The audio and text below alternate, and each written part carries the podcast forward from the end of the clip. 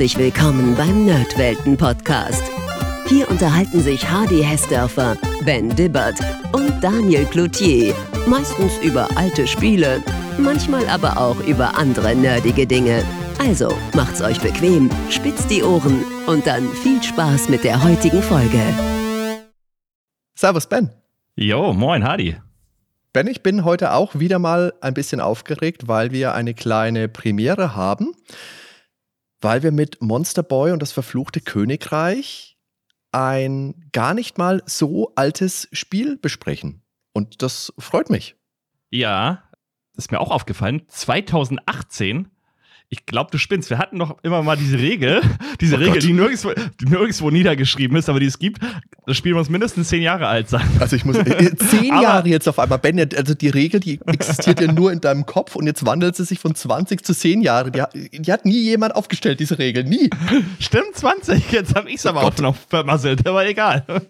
Legen wir einfach mal los. Es ist ja, es hat einen gewissen Retro-Charme. Also, worüber wollen wir denn heute sprechen überhaupt? Ja, es ist natürlich Monster Boy und das verfluchte Königreich aus dem Jahr 2018, das hast du schon gesagt. Und mh, hm, die Idee entstand vor einer ganzen Weile schon, als ich nämlich mit dem Daniel die Folge zu Landstalker geplant hatte, habe ich ihm auch Wonderboy 5 für das Mega Drive zur Wahl gestellt. Das habe ich damals auch gerne gespielt. Und Daniel wollte dann lieber Landstalker machen. Und ich habe Wonderboy aber nicht ganz aufgegeben. Wonderboy 5 war ein schönes Spiel, das hatte mein Freund Christoph damals und da wollte ich immer mal was zu machen. Ist dann anders gekommen, aber die Idee ist geblieben. Und als es dann eben wieder mal in die Themenfindung ging, dann fiel mir auch dieses relativ neue Monster Boy und das verfluchte Königreich eben aus dem Jahr 2018 ein. Und zwar hat es zwar einen anderen Namen, aber ansonsten ist es eben ein echter Oldschool Wonderboy-Teil mit, ja, mit einem modernen Einschlag. Und Sagen wir mit allen Stärken und Schwächen. Ja, da kommen wir dann auch noch dazu. Auf jeden Fall hatte da auch die deutsche FDG Entertainment ihre Finger im Spiel und mit einem der Gründer, mit dem Philipp Döschel, habe ich ja auch schon für unsere Nerdwelten-Episode 101 zu Die dunkle Dimension gesprochen, weil FDG damals die Handyversion dieses C64-Klassikers gemacht haben. So, also ein neues Wonderboy-Spiel, das ich noch nicht kannte. Dazu die Möglichkeit, einen netten Kontakt zu pflegen und auch mal ein bisschen ein frischer Ansatz für eine unserer Spielbesprechungen. Ein modernes Spiel, das reinste Retro-Vibes atmet. Wie du sagst, mit dem Guten, mit dem Schlechten. Das finde ich sehr spannend, weil wir eben Altes und Neues miteinander kombinieren können und da habe ich mich drauf gefreut. Und das, obwohl, ja, jetzt hast du es auch schon ange, angeteasert, im Vorfeld sich schon ein bisschen so herauskristallisiert hat, dass du vielleicht ein bisschen weniger Gefallen an dem Spiel gefunden hast als ich. Es wird also sicherlich sehr spannend. Ja, aber das ist ja völlig in Ordnung. Das ist ja auch die Retourkutsche, da du jetzt immer neuerdings auch Terranigma online äh, spielst und da dich auch dem breiten Publikum zur Verfügung stellen musst. Und dann kann ich eben auch entsprechend mich mit Monster Boy auseinandersetzen und habe dabei ja trotzdem noch Spaß, das muss man sagen. Also das Spiel kommt nicht so schlecht weg, wie es vielleicht manchmal rüberkommt, aber ich habe Kritikpunkte. Das ist nicht mein Lieblingsspiel, nein. das kann man ja schon mal sagen. Bin ich gespannt. Und wir haben auch noch ein paar Schmankerl mit eingebaut. Wir haben nämlich, um am Ende dieser Folge eine extra Portion Retro-Flair zu versprühen, unseren Freund, den Michael Hengst, gefragt, ob er uns da unterstützen würde. Und er hat wirklich extra für diese Folge einen Meinungskasten für Monster Boy geschrieben und das hat unser Discord-Mitglied Sokaku dann im Stil eines Powerplay-Wertungskasten gelayoutet. Ist super schön geworden. Vielen, vielen lieben Dank an die beiden. Das könnt ihr dann auf unserer wunderschönen Homepage www.nerdweltenpodcast.com bestaunen, möchte ich sagen. Und wir bauen das natürlich auch hier gegen Ende der Folge in unserer Rubrik zeitgenössische Wertungen mit ein. Ja, wir werden natürlich auch so ein bisschen die ganze Reihe mal ansprechen. Das heißt, wir sprechen zwar heute primär über Monster Boy, aber eben auch die klassischen Wonderboy-Spiele werden wir ein bisschen mit anreißen. Ja, und ich hoffe, dass wir da mit dem Namen nicht durcheinander kommen. Ich habe im Vorfeld schon immer gemerkt, Monster Boy, Wonderboy, oh, also wird eine lange Folge, seid ihr bitte nachsichtig mit uns. Hast du denn von den alten Wonderboy-Spielen Teile gespielt? Hast du schon Berührungspunkte mit der Reihe gehabt? Also den ersten, den habe ich ja rauf und runter gespielt auf dem C64, wo man, mhm. der eine Arcade-Umsetzung ist, aber ich habe eigentlich immer nur die C64-Version gespielt und habe es gerade letztens wieder gespielt. Wir waren letztens wieder auf dem C64-Treffen und da habe ich das Spiel wieder ich glaube, durchgespielt, sogar eine Runde. Und dann geht es ja wieder von vorne los. Ne? Mhm. Mm, und ich habe aber auch, und das ist aber jetzt schon länger her, mit einem Freund zusammen damals Dragon Trap, also ja. Wonder, äh, Wonder Boy. Ich wollte auch gerade Monster Boy sagen. Wonder Boy 3 gespielt, The Dragon Trap. Mhm. Das haben wir auch durchgespielt. The Dragons oder The Dragon? Dragon's Trap heißt es. The ja. Dragon's Trap, genau. Das fand ich, glaube ich, damals ziemlich cool. Also zumindest habe ich es nicht negativ in Erinnerung, weil es eben auch äh, so Metroidvania-Elemente hatte, die zu diesem Zeitpunkt gar nicht mal so üblich waren. Mhm. So auch mit Backtracking und alles, was dazugehört. Retrospektiv gesagt, hätte ich das mehr in Erinnerung, dass es mehr auf Action betont war als dieses Spiel jetzt hier. Und auch wenn ich mir jetzt, ich habe nochmal Videos angeschaut, sieht eigentlich sehr spaßig aus. Ist auch ein schönes Aber Spiel. Ist ewig her, wie gesagt, ich kann mich auch nicht mehr erinnern an die Musik und ich schätze mal, ich habe das so um 2007, 2008 herum gespielt. Okay. Gehe ich, also geh ich, ich, ich freue mich ja, wenn du dich wenigstens an unsere Aufnahmetermine erinnern kannst, Ben. äh, wann war das nochmal? ich denke, wir sollten auch sehr früh in dieser Folge heute eine Spoilerwarnung ausgeben. Wir sprechen viele Elemente des Spiels durch und es ist eben auch eine Spur aktueller als die Spiele, die wir hier sonst so zum Thema haben. Falls ihr euch also wirklich die Spannung erhalten wollt, dann macht jetzt vielleicht kurz eine Pause, spielt geschwind Monster Boy, so arg lang dauert es gar nicht und dann hören wir uns gleich wieder.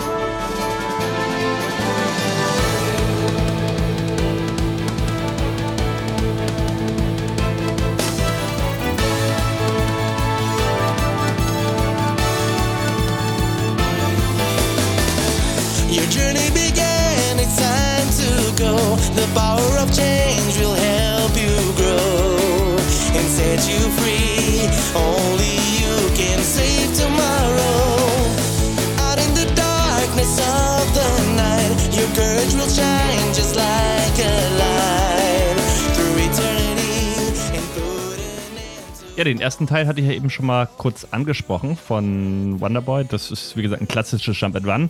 Was auf jeden Fall speziell ist, sobald man da auf dieses Skateboard steigt, dann kann man ja nicht mehr stoppen, und bewegt sich dann automatisch. Das war schon teilweise echt knifflig, wenn ein Abgrund kommt oder so hat man, ist man teilweise extra in Gegner reingefahren. Ich weiß nicht, ob du das noch kennst, damit man Klar.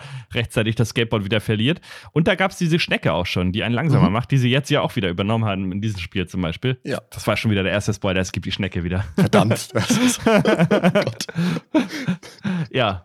Der zweite Teil, den habe ich jetzt nie gespielt, aber der ging ja eher schon in Richtung Action-Adventure mit Rollenspielelementen. Ja. Und dann kam ein Shooter und mhm. anschließend kam eben das besagte Dragon's Trap, ne? Ja. Und es gibt ja sogar ein Remake davon, habe ich ja, jetzt erfahren. Genau. Ja, ja, das würde ich eigentlich auch gerne mal zocken. Hm, das habe ich nämlich auch noch gar nicht gespielt. Wir hatten damals original auf jeden Fall Dragon's Trap noch gespielt auf dem Sega. Ja, und Dragon's Trap ist halt schon sehr ähnlich. Zumindest in einzelnen Elementen. Es ist halt auch ein Action-Adventure oder ja, eben dieses, diese Metroidvania-Formel im Prinzip schon. Und der Held kann da auch schon verschiedene Gestalten eben annehmen, ne? dass du dich in diese ganzen ja. Tierformen verwandeln kannst. Genau, richtig. Und danach kam ja noch der Mega Drive-Teil, also Wonder Boy 5. Das habe ich damals gespielt. Und zum Abschluss kam noch ein weiterer Mega Drive-Titel namens Monster World 4, in dem man eine junge Dame namens Asha gespielt hat. Zu all diesen Spielen werden wir im Verlauf dieser Folge noch ein paar Worte verlieren. Das ist, denke ich, für das Gesamtbild wichtig, dass man einen schönen Überblick über die Reihe bekommt.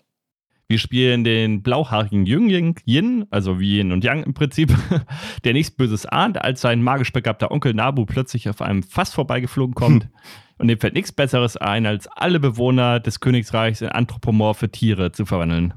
Ja, und damit ist eben auch das namensgebende verfluchte Königreich erschaffen. Genau, ja. Jin bleibt verschont. Ganz klar seine Aufgabe, er muss seinen Onkel stellen und zur Raison bringen. Und dann folgt nämlich der schlimmste Teil. Das Ende von Lieb ist, er wird in ein Schwein verwandelt. Oh, ich hasse diese Schweineform, das kann man jetzt schon mal sagen. Weil er kann keine Waffen tragen in dieser Form und hat nur seine Schweinspfote, die eine extrem kurze Range hat. Mhm. Was übrigens äh, sehr viele ähm, Angriffe aus dem Spiel betrifft, dass die Range sehr kurz ist. Und dafür hat er aber Zaubersprüche, die hat man aber nicht von Anfang an. Also man hat Feuer, Blitz, Bomben, Windangriffe, Boomerang und das muss man sich erstmal nach und nach alles zusammensammeln. Kann man dann aber tatsächlich nur in dieser Form benutzen oder erst ganz am Ende wieder in einer anderen Form. Ähm, Spoiler-Ende. und zwischendurch benutzt man es, also zumindest war es bei mir so relativ selten bis gar nicht. Aber da kommen wir später noch zu. Mhm. Jetzt hast du gesagt, äh, generell die Reichweite ist ziemlich kurz. Ich fand die beim Schwein hat es mich genervt. Bei den anderen fand ich es aber in Ordnung. Fandest du bei den anderen die Schlagreichweite auch zu kurz? Ich, ganz ehrlich, fand das ganze Kampfsystem an sich sehr schwammig, teilweise nicht gut, den Gegner zu treffen. Mhm. Am meisten haben mir wirklich die Shoot'em-Up-Passagen Spaß gemacht, wo man sich halt okay. einfach nur Dauerfeuer draufhauen muss. Nee, ich fand, das Spiel war halt kein Vorzeigewerk, was das Kampfsystem angeht. Das hat er durch andere Sachen gepunktet. Mhm. Mhm. Aber das Problem ist, ich habe auch direkt davor das absolute Vorzeigewerk gespielt, Hollow Knight. Ne? Und wenn man da so verwöhnt ist, ist auch schwer, die beiden zu vergleichen, obwohl das natürlich vom reinen Genre natürlich naheliegend ist, aber. Richtig. Ich weiß nicht, ob wir das jetzt schon einbauen. Hollow Knight ist natürlich ein modernes Metroidvania mit vielerlei Vorzügen und Monster Boy geht einen, habe ich ja ein, eingangs gesagt, einen sehr oldschooligen Weg. Ich mhm. glaube, das führt jetzt aber zu weit an dieser Stelle. Jetzt müssen wir erstmal ein bisschen herleiten, worum geht's und was ist das Spiel. Aber das greifen wir dann nochmal auf. Genau, würde ich auch sagen. An dieser Stelle erstmal genug dazu. Wir springen wieder gedanklich zurück. Jin ist ein Schwein verwandelt worden und jetzt ist guter Rat natürlich teuer. In der großen Stadt Lupia trifft er auf den Katzenmagier Mystikatz, der sich später als echter Mystikatz herauskristallisiert. und der gibt uns die Aufgabe, fünf Tierkugeln einzusammeln. Schwein, Schlange, Löwe, Frosch und Drache. Jetzt folgt ein kleiner Spoiler wieder. In Wahrheit hat dieser Mystikatz nämlich ganz, ganz finstere Interessen, weil mit diesen Kugeln will er seinen bösartigen Meister Xaros aus dem Dark Realm befreien und natürlich wurde auch der eigentlich gutherzige Onkel Nabu manipuliert. Na, der kann ja nichts dafür, der arme Kerl. Spoiler Ende. Also, so bereisen wir das große Königreich, tauchen an wunderschönen Stränden, durchqueren einen feurigen Vulkan, erforschen einen verlassenen Tempel und versuchen dabei, unsere alte Gestalt endlich wieder zu erlangen, um dann ganz am Ende das Böse zu verjagen und natürlich ein Friede, Freude, Eierkuchenende zu erlangen.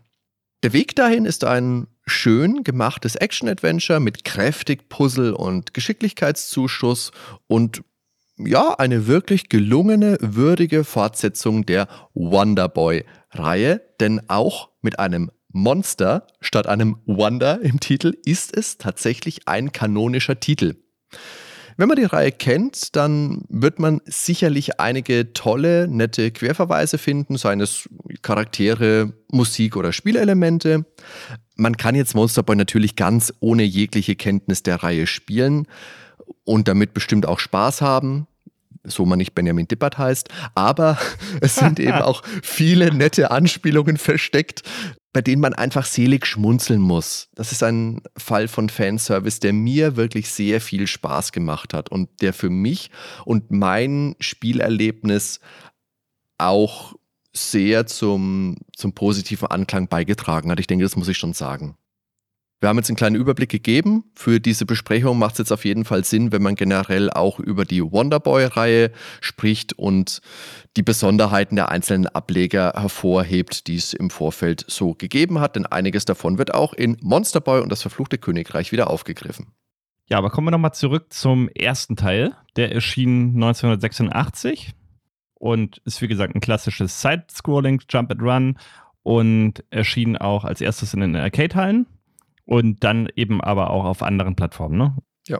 C64-Version ist mir die populärste. Ich weiß nicht, wie es ist bei dir. Welche Ganz genauso, ja. ja. Ich habe das auch am C64 damals gern gespielt, ja. Ja, man spielt halt diesen Blondschopf aus der Steinzeit und es gehüllt in einen Schilfrock und hört auf den Namen Tom Tom. Ja, und er möchte seine entführte Freundin retten. Welche originelle Story? ungewöhnlich war halt, das ist für einen Jump One, dass er keine Lebensanzeige hatte, oder beziehungsweise. Doch, hat er schon, ja. Ja. Ungewöhnlich war halt, dass äh, die Lebensenergie nicht nur bei Feindkontakt, sondern kontinuierlich annimmt. Das ja, das ist quasi ein Fatigue-Parameter hm? für Ermüdungserscheinungen. Ah, ja. Und was macht man da? Gegen Ermüdung? Natürlich was mampfen. Natürlich. Es ist also eigentlich eher eine Hungerleiste, wenn man so will. Okay, ja, eine Hungerleiste, gut. Die Hungerleiste. Ja, das Spiel hat aber äh, insgesamt ein tropisches Setting auf jeden Fall. Mhm. Das ist übrigens ein Element, das in der Reihe auch immer wieder aufgegriffen wird. Auch jetzt hier im neuesten Teil. Es hängen dann überall Früchte herum. Ich kann, mag mich erinnern an Kiwis auf jeden Fall und Bananen. Bananen, genau. So schöne Südfrüchte. Oh, jetzt kriege ich Ja. Hunger. Ja, und außerdem findet man riesige Eier, die haben dann Gegenstände enthalten. Und zum Beispiel die Steinaxt, super praktisch. Oder das Skateboard, von dem ich vorhin schon einmal kurz erzählt habe. Samt Schutzausrüstung. Natürlich. Das sah immer witzig aus mit dem Helm Safety dann auch. und first, so. ja. Ja, ja. Ja, und dann bewegen wir uns halt schneller und können damit uns vor Treffern schützen Vor auf dem. Skateboard. Äh, und Zeit ist ein wichtiges Element, ne? weil, wie gesagt, die äh, Leiste geht echt rapide nach unten, wenn man nicht schnell genug was zu essen bekommt. Aber man kann halt nicht stehen bleiben mit dem Skateboard. Man kann nur langsam fahren und so gewisse Hindernisse noch überspringen, aber spätestens, wenn du irgendwelche Passagen mit Abgründen oder so hast, dann wird es echt tricky, da mit dem Skateboard noch rüberzukommen, vernünftig.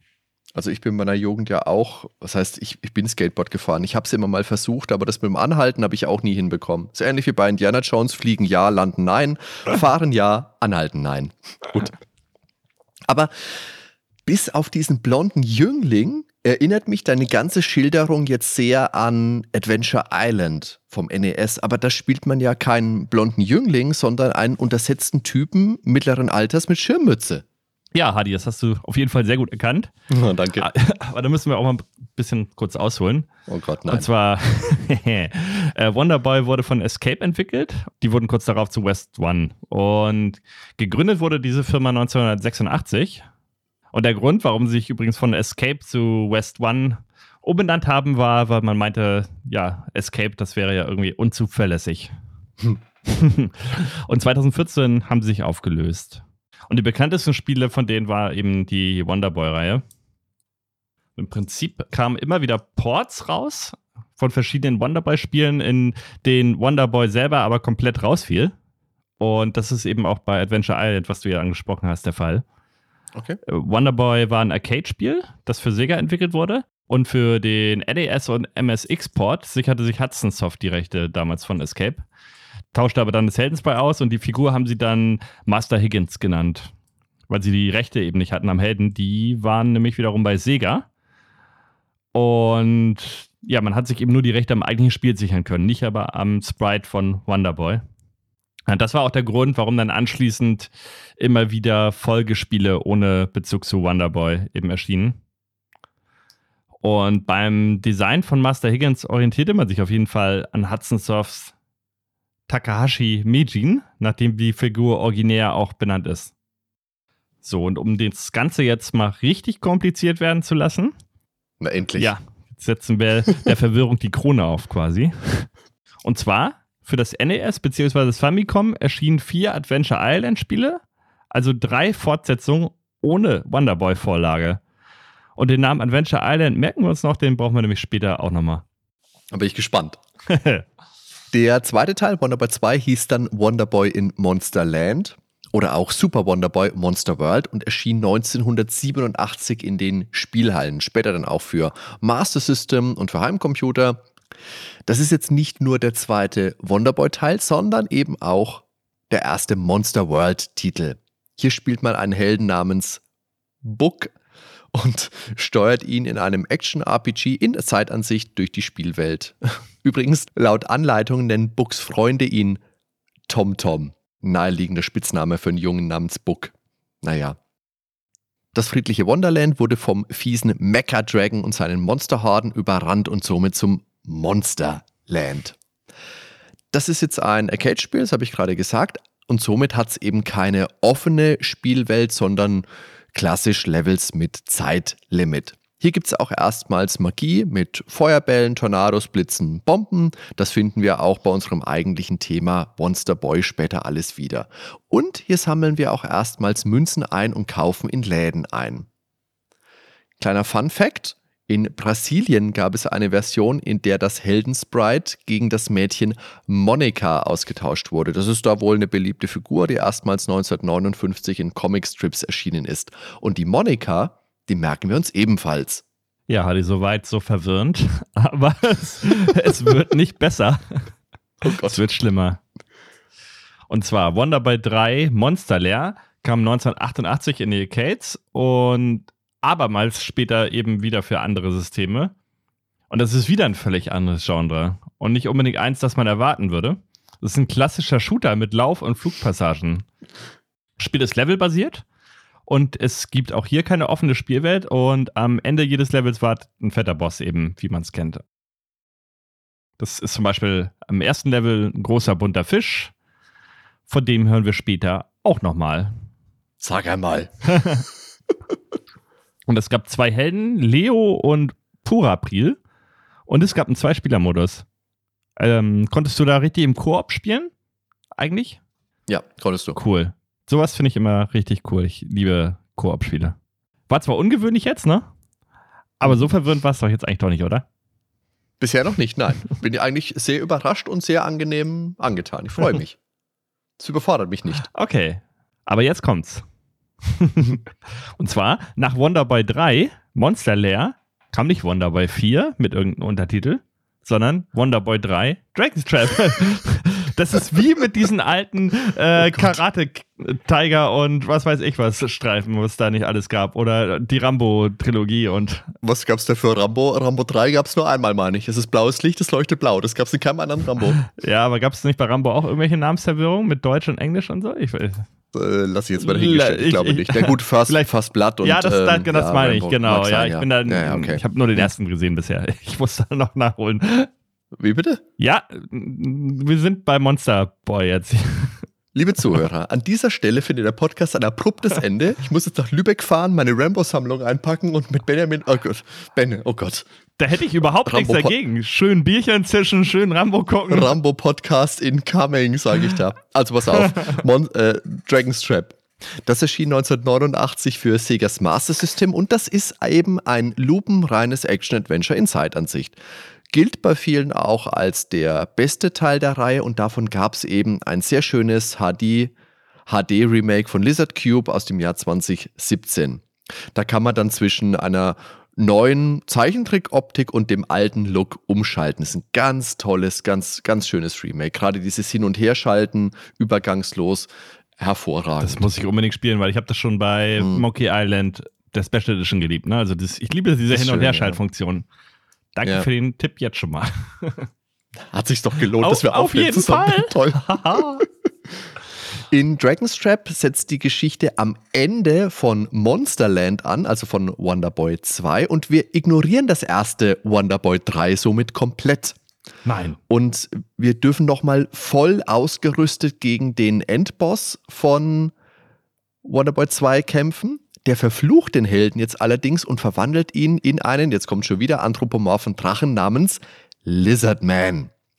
In dieser Gestalt können wir wenig überraschend Feuer speien, aber für den Hausgebrauch will man doch lieber man selber sein. Es ist ja auch doof, wenn man keine Ahnung auf der Toilette sitzt, muss man niesen und plötzlich steht das ganze Bad in Flammen. Ärgerlich. Hm, deswegen wollen wir das fluchlösende Salamander Cross finden. Die Frage ist aber, warum Warum wird das erste Mann Wonderboy 3 einfach komplett ignoriert und nochmal Neues gemacht? Also ich glaube, das liegt eher daran, weil man nicht nur zum Genre, sondern auch gleich zur Geschichte des zweiten Teils zurückkommt. Das ist so wie, wie bei jedem Terminator-Film nach dem zweiten. Ne? Man hat einfach gemerkt, okay, das ist der beste, das setzen wir einfach nochmal dran an. Wonderboy 3, The Dragon's Trap, das erschien dann halt dafür nicht in Japan. Zumindest nicht in der ursprünglichen Master System Version. Das ist jetzt erstmals ein Spiel mit nicht linearen Spielelementen, ist ja auch nicht für die Spielhalle erschienen, was man somit heute als Metroidvania bezeichnen würde.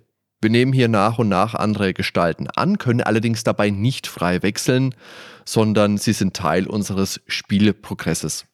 Wir haben eine kletterfähige Maus namens Mouseman, ein schwimmendes Ding aus dem Sumpf, das heißt Piranha Man, warum auch immer, einen schwertschwingenden Löwen, ihr dürft raten, es ist natürlich Lion Man und einen Vogel mit Namen Hawkman. Bei dem, denke ich, kann man sich die Spezialfähigkeit selber zusammenreimen. Spoiler, ja, er kann fliegen. Ganz witzig ist, im Abspann wird der menschliche Held als Hugh Man bezeichnet. das ist genau mein Humor. Auch das Element der Figuren mit unterschiedlichen Fähigkeiten finden wir in unserem Thema Monster Boy wieder. Hier sind sie dann allerdings frei wechselbar. Von Dragon's Trap gab es dann auch Ports für das Game Gear und später auch für die PC Engine, wo man eben in Japan, jetzt können wir erstmal auf ein Merkzeug zurückgreifen, den sehr cleveren Namen Adventure Island wählte. Na, also genau den Namen, den man für die NES-Spiele benutzt hat. In den USA hieß dieses Spiel dann allerdings Dragon's Curse. Und natürlich gab es in Brasilien auch wieder eine Version mit Monika und ihren Freunden. Dragon's Trap ist generell ein schönes Spiel und gilt ja als das ganz große Highlight der Reihe.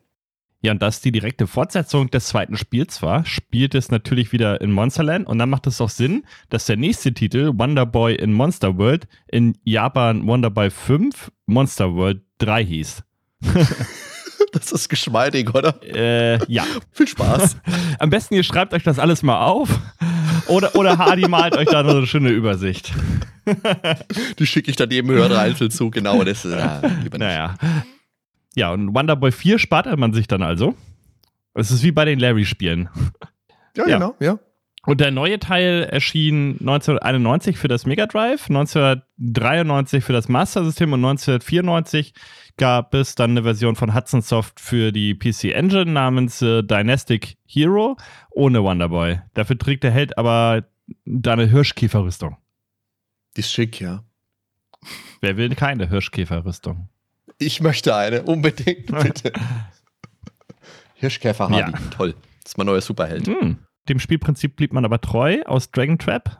Und es war wieder ein Action-Adventure mit Magie, Herzcontainern, verschiedenen Waffen und Ausrüstungsgegenständen. Und es gab sogar eine Ocarina, die man im Spielverlauf spielen musste. Eine ganze Weile vor Ocarina of Time, aber ähm, die Flöte aus Zelda 3 zumindest ist ja auch eine Ocarina. Richtig, ja. Der Held dieses Spiels ist der blauhaarige Shion. Und da mein Freund Christoph das Spiel damals hatte, war das eben der Wonderboy-Titel, mit dem ich die meisten Kontakte hatte. Das ist ein tolles Spiel mit sehr, sehr schöner Musik. Es ist bunt. Es ist allerdings auch knackig schwer, muss man sagen. Richtig brutales Oldschool-Spiel.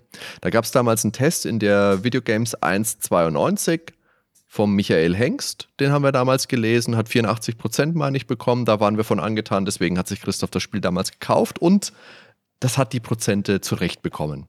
Es gab dort auch nicht mehr die Möglichkeit, entsprechende Tiergestalten anzunehmen.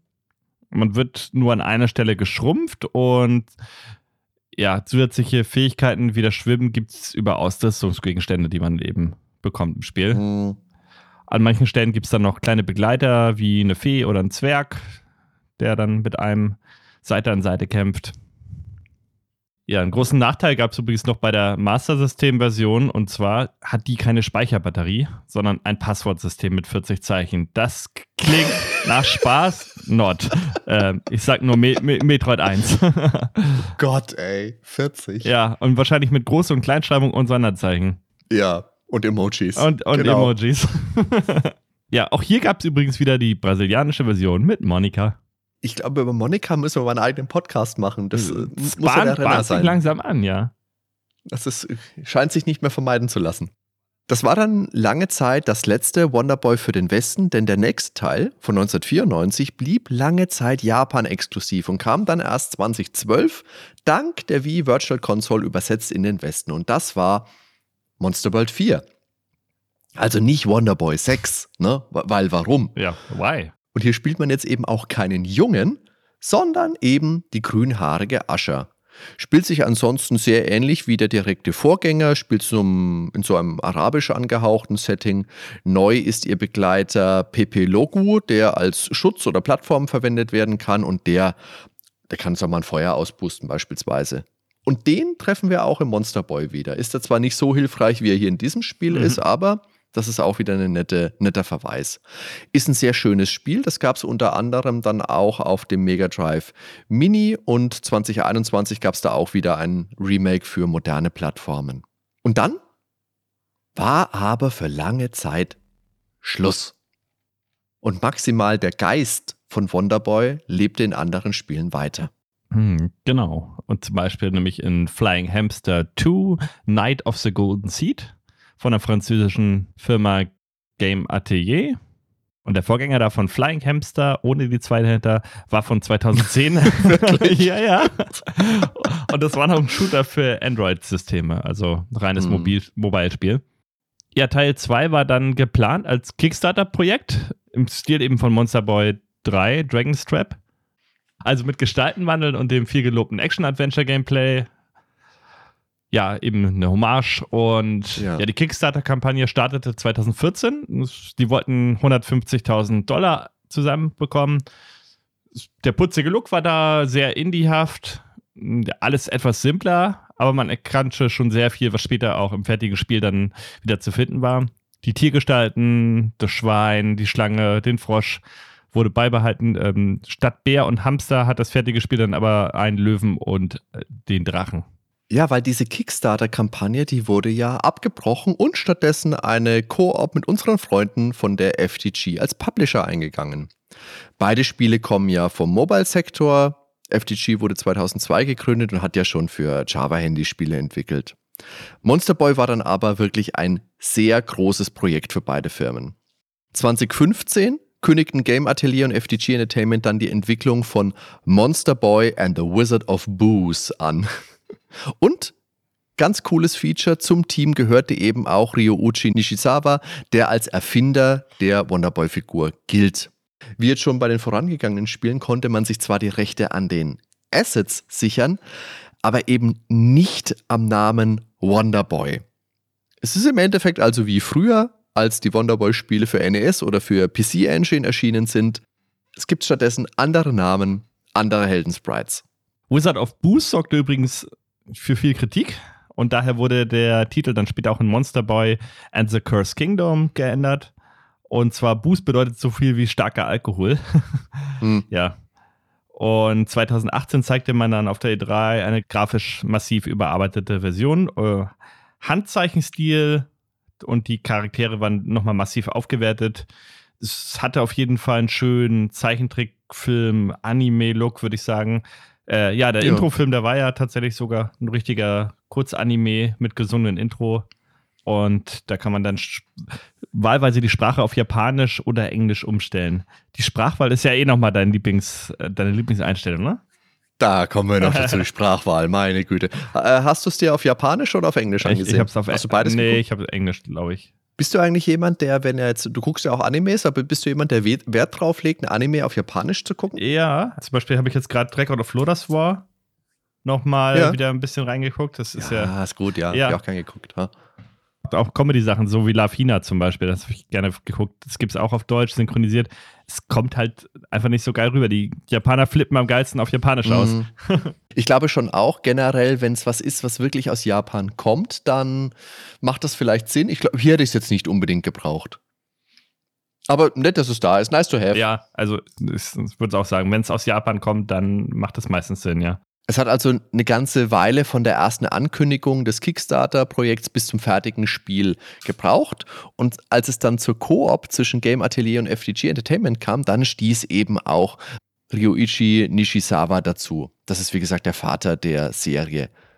Und wie cool ist das denn, wenn du für ein Projekt, das als Hommage begonnen hat, dann wirklich den Mann an Bord hast, der die Serie ins Leben gerufen hat? Das ist doch echt eine tolle Sache.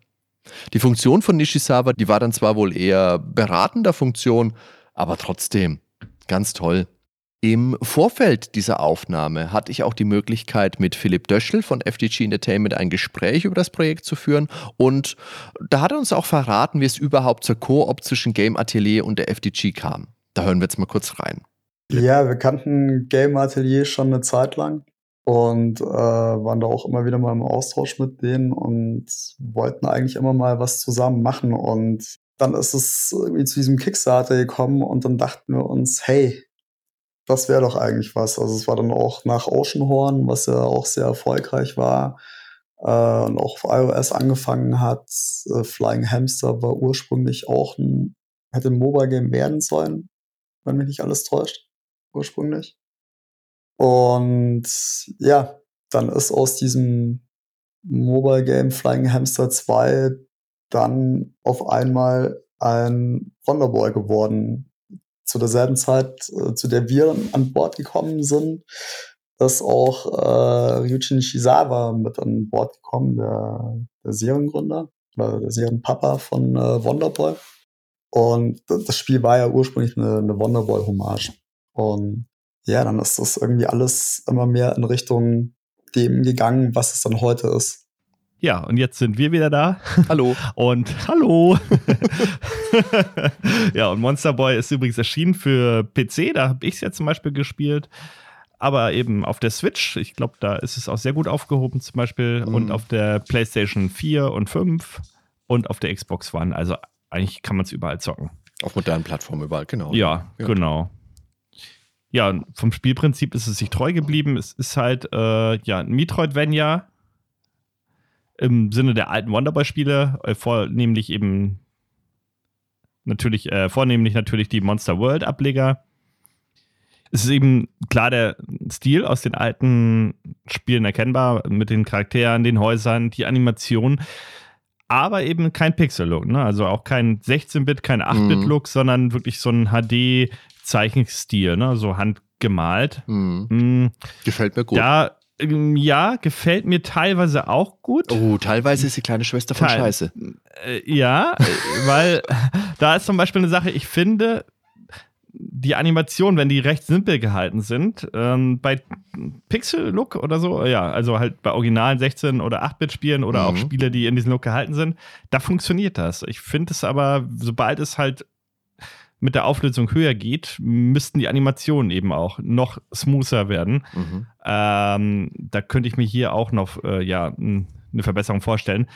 Ein Hauptproblem, oder was heißt Problem, ähm, was mir halt auch aufgefallen ist, ist, wenn ein Charakter sich dreht, dann sind die Charaktere einfach nur gespiegelt, die Grafik. Ne? Klar, war es früher wahrscheinlich genauso, mhm, ja. aber heutzutage ähm, gibt es da halt auch ja, geschicktere Möglichkeiten weil er hält dann plötzlich halt, ja, das Schwert dann in der anderen Hand und den Schild dann auch in der anderen Hand, wenn du in die andere Himmelsrichtung läufst, also von, wenn du nach links oder nach rechts läufst jeweils. Und das könnte man eben auch äh, ja, mit einer entsprechenden Animation, eine Drehanimation, äh, ja, so lösen, dass dann das Schwert jeweils auf der richtigen Seite zum Beispiel ist. Das hätte man gewisslich machen können. Ich glaube jetzt ehrlich gesagt auch nicht, dass das der große Aufwand gewesen wäre, aber ich bin mir relativ sicher, dass man das eben, wie du es eigentlich ja selber schon gesagt hast, man wollte es eben so machen wie früher. Und das ich ist bin was, mir gar nicht sicher, ob man sich da so Gedanken drüber gemacht hat. Doch, das also, glaube ich schon. Ja, ja, da hat man sich bei, bei vielem sehr Das ist Gedanken. auf jeden Fall die kostensparendste Möglichkeit. Also einfach die Grafik spiegeln, dann machst du in eine Richtung die Grafiken fertig so. Aber es sieht schon schön aus. Was ich, wenn wir jetzt schon gerade bei der Grafik sind, ich fand es oftmals zu sehr reingezoomt. Das geht dann aber schon stark mhm. ins Gameplay nachher über. Da kommen wir wahrscheinlich auch nochmal drauf. Findest du, okay? Es hätte mir mehr gefallen, äh, wenn man mehr vom Bild gesehen hätte. Hm. Ich fühle mich teilweise wirklich beengt in den Räumen. Wirklich? Okay, das ist mir ja, jetzt ja. auch nicht negativ aufgefallen und ich, ähm, das ist jetzt auch ein Punkt, der, also zum einen mir nicht aufgefallen ist, zum anderen hätte ich mir da jetzt auch nicht mehr Raum gewünscht. Aber was heißt gewünscht? Ich hätte mir nicht gedacht, verdammt, hätte ich jetzt mehr, mehr Raum gesehen, könnte ich besser zurechtkommen. Aber, Aber jetzt muss ich ja auch nochmal was Positives hinterher schieben, weil zu jeder Kritik muss man auch immer Sandwich-Taktik, ne? Okay. Am Ende muss man da wieder was Positives sagen. ähm, und zwar fand ich das cool, wenn man manchmal die Ebenen gewechselt hat, zum Beispiel mit so einem Trampolin oder eine ah. Tür im Vordergrund reingegangen ist. Ja. Und dann wird man wirklich äh, so winzig klein skaliert im Hintergrund, äh, rennt man da als so ein kleines Ameisenmännchen rum. Ja, das genau. fand ich total witzig und charmant. Ja, das hat mir auch Spaß Spaß gemacht. War ziemlich am Anfang, ja, ja, genau. Ja, das haben sie auch ein paar Mal wieder reingenommen. Hätte viel öfter eingebaut werden können, finde ich. Das ist ein Element, das, ja, da hätte ich mir auch ganze Passagen mal gewünscht oder das haben sie ja leider sehr selten nur drin gehabt. Jetzt ist die Frage aber, warum hat man denn eigentlich diesen HD-Zeichentrickstil verwendet und keinen Pixel-Look? Das ist doch für Spiele, die jetzt diese klassischen Retro-Vibes atmen, doch heutzutage ein gern genutzter Weg. Also siehe, keine Ahnung, Shuffle Knight oder The Messenger vor allem natürlich. Jetzt ist aber natürlich so, Monster Boy verwendet einen High-Res 2D Zeichentrick-Look. Das ist bunt, das ist knuffig, äh, teils an der Grenze zum Zuckerschock. Und da steckt auch ein sehr nachvollziehbarer Gedanke dahinter. Weil das für die Entwickler einfach die logische Evolution war. Auch dazu haben wir einen kleinen Einspieler vorbereitet. Also zum einen ist ja dieses High-Res 2D so ein bisschen die, die Art von Spiele, um die wir betrogen wurden, bei, als die, als die PlayStation 1 kam. Weil wäre es da möglich gewesen, dann richtig geil in 2D was zu machen und nicht nur nicht nur diesen äh, Pixel-Look, wie man es die 10, 15 Jahre davor hatte. Und das ist halt schnell zu 3D übergegangen. Quasi von, von Low-Res 2D auf Low-Res 3D gegangen. Und äh, natürlich mhm. gab es immer wieder High-Res 2D-Spiele. Ja. Und das war halt so ein, so ein bisschen das Ding. Also, ja, wie könnte so ein Spiel von damals eben in High-Res aussehen? Das ganze Interview mit dem Philipp Döschel, den ihr gerade gehört habt, das gibt es in der Folge natürlich hier auch bei den Nordwelten. Da wollen wir euch ja nichts vorenthalten, ne? So sind wir ja nicht. Ab und zu gibt es in dem Spiel dann auch kleine Easter Eggs, kleine und große muss man sagen. Zum Beispiel kann man, das hat mich so sehr gefreut, an den Beginn von Monster Boy 5 zurückreisen, wirklich im Pixel-Look und dann auch noch zum Beginn von Dragon's Trap und das nochmal spielen. Das sind ganz kurze Passagen, aber für alte Fans da ist das echt, da fängst du einfach an zu grinsen. Das ist so gut, da habe ich mich so gefreut drüber. Richtig schöne, richtig schöne Sequenzen. Das Wasser finde ich übrigens auch nochmal sehr schön, um auf die Grafik nochmal zurückzukommen. Liebe Leute, wenn der Benjamin Dippert irgendwo Wasser lobt, ne, dann ist das was. Dann ist das was. Aber an Wave Race kommt nichts ran. Hört die Folge. ja, und kommen wir sonst doch mal auf Schwein zurück. Also wir hatten ja gesagt, man kommt als dieser blauhaarige junge Jin dort an und hat eben diese Konfrontation mit dem Onkel Nabu und wird dann in das Schwein verwandelt. Ja, und Onkel Nabu, darauf sollte natürlich der Untertitel Wizard of Booze anspielen, denn er fliegt auf einem großen Schnapsfass durch die Gegend. Aber da ist natürlich kein Schnaps drin. Also wie kämen wir denn da hin? Also bitte Alkohol in einem Nein. Kinderspiel. Ich, ich, bezeichne das jetzt einfach mal dreist als Kinderspiel, weil die Texte, die sind teilweise echt Grundschul-Kinderklasse-Niveau, finde ich. Okay. Ähm, die, die, auch das ist wieder ein, ein Vorwurf, genauso wie mit deinem näher reingezoomt. Äh, auch die Texte sind mir da nicht negativ aufgefallen. Klar, es ist jetzt nicht irgendwie Fäkalsprache oder was drin, nicht, dass mir das gefehlt hätte. Aber ich fand jetzt, ich fand nicht, dass das schlechte Dialoge waren. Es ist natürlich zielführend, das ja. Also Dialoge sind da meistens kein Spielelement, bei dem du dich lange aufhalten musst, sondern es ist halt hier, gehst du mal den Stein holen oder hier, gehst du mal meinen Ollenkumpel retten oder was auch immer. Also bei mir war es eigentlich so wie, oh, das ist aber echt doof von dir, dass du mir das geklaut hast. Edgy jetzt hab ich das so. Auf dem Niveau. Na, oder? waren die, na, doch. Also, also es gibt es vielleicht schon. Also ich mag jetzt nicht sagen, dass es das nicht gibt. Dafür fehlt mir da jetzt gerade ein bisschen die Erinnerung. Also aber gewisse Wortwahl einfach. Hättest du auf Japanisch spielen wollen? Ich weiß nicht, ob es da genauso ist ähm, ich bin das halt nicht gewohnt. Also wenn ich jetzt ein Zelda 3 spiele, oder nehmen wir mal den Klassiker, Hollerö. Hollerö ist Kult, so. Aber okay. sonst red, reden die eigentlich relativ normal und benutzen nicht so äh, ja, Wörter, die wirklich aufs Kindlichte reduziert sind, so. Aber naja. Was für Wörter meinst du?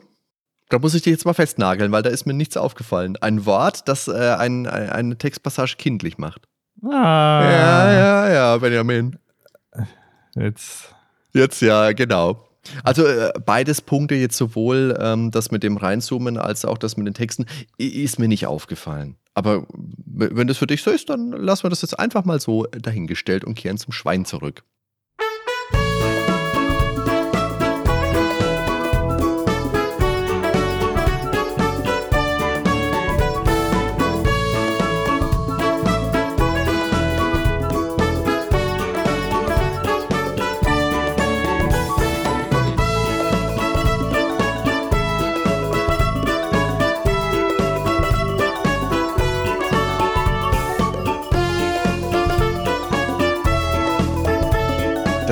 Schwein kann nämlich keine Waffen verwenden, sondern nur zuschlagen.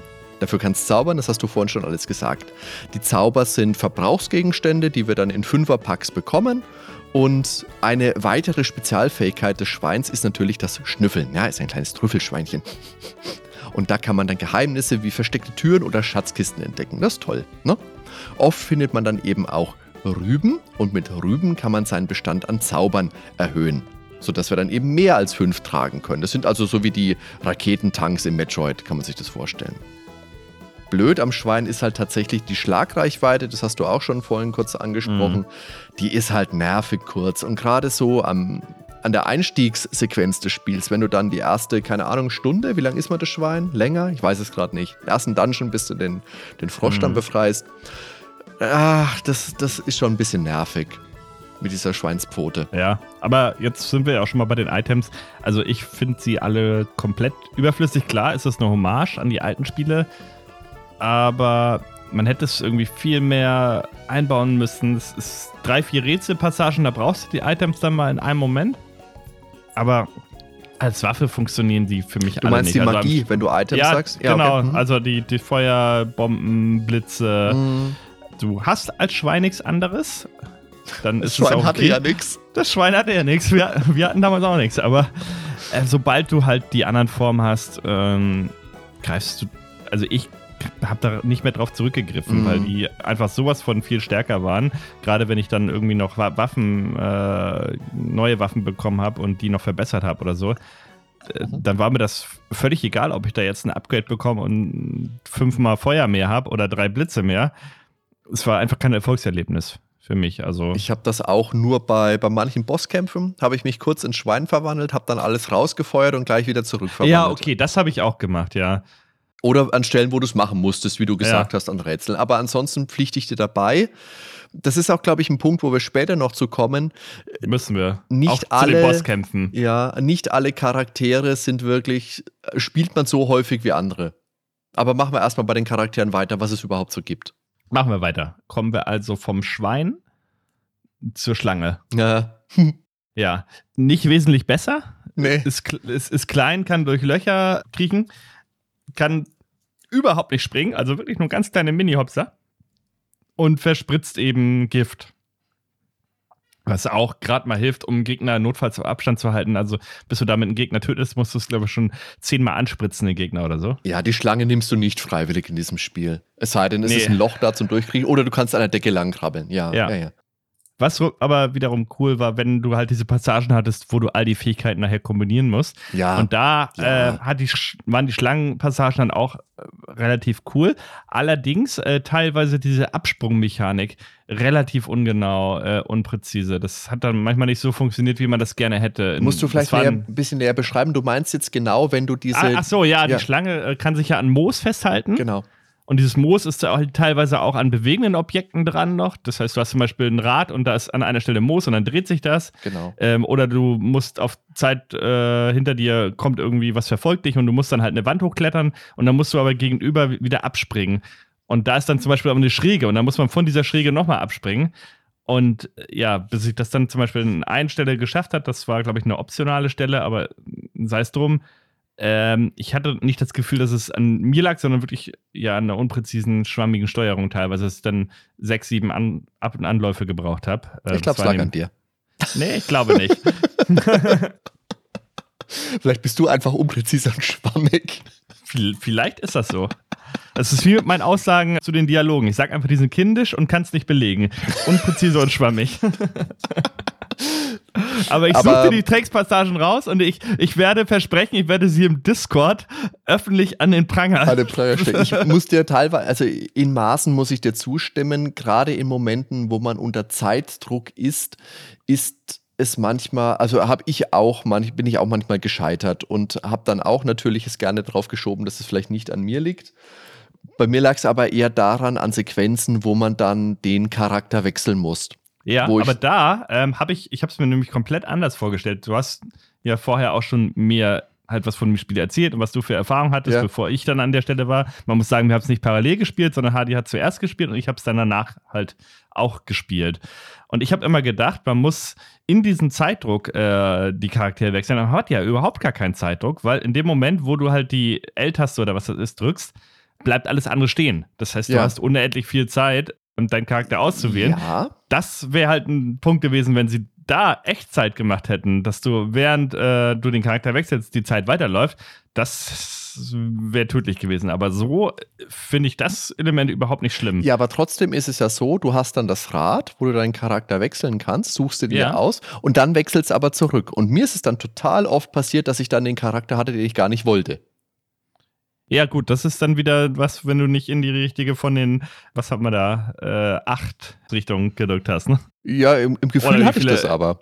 Aber Ja. das hat einfach ja, nicht mir auch das eine oder andere Mal passiert. Ja, das ist aber auch ein generelles Problem, weil du hast irgendwie vier Menüs oder so. Also du hast das mm. Charaktermenü, du hast das Zaubermenü und du hast das normale Menü, wo du teilweise auch noch die Items wechseln musst. Also es ist alles sehr überladen, finde ich. Weißt du, woran mich das erinnert hat?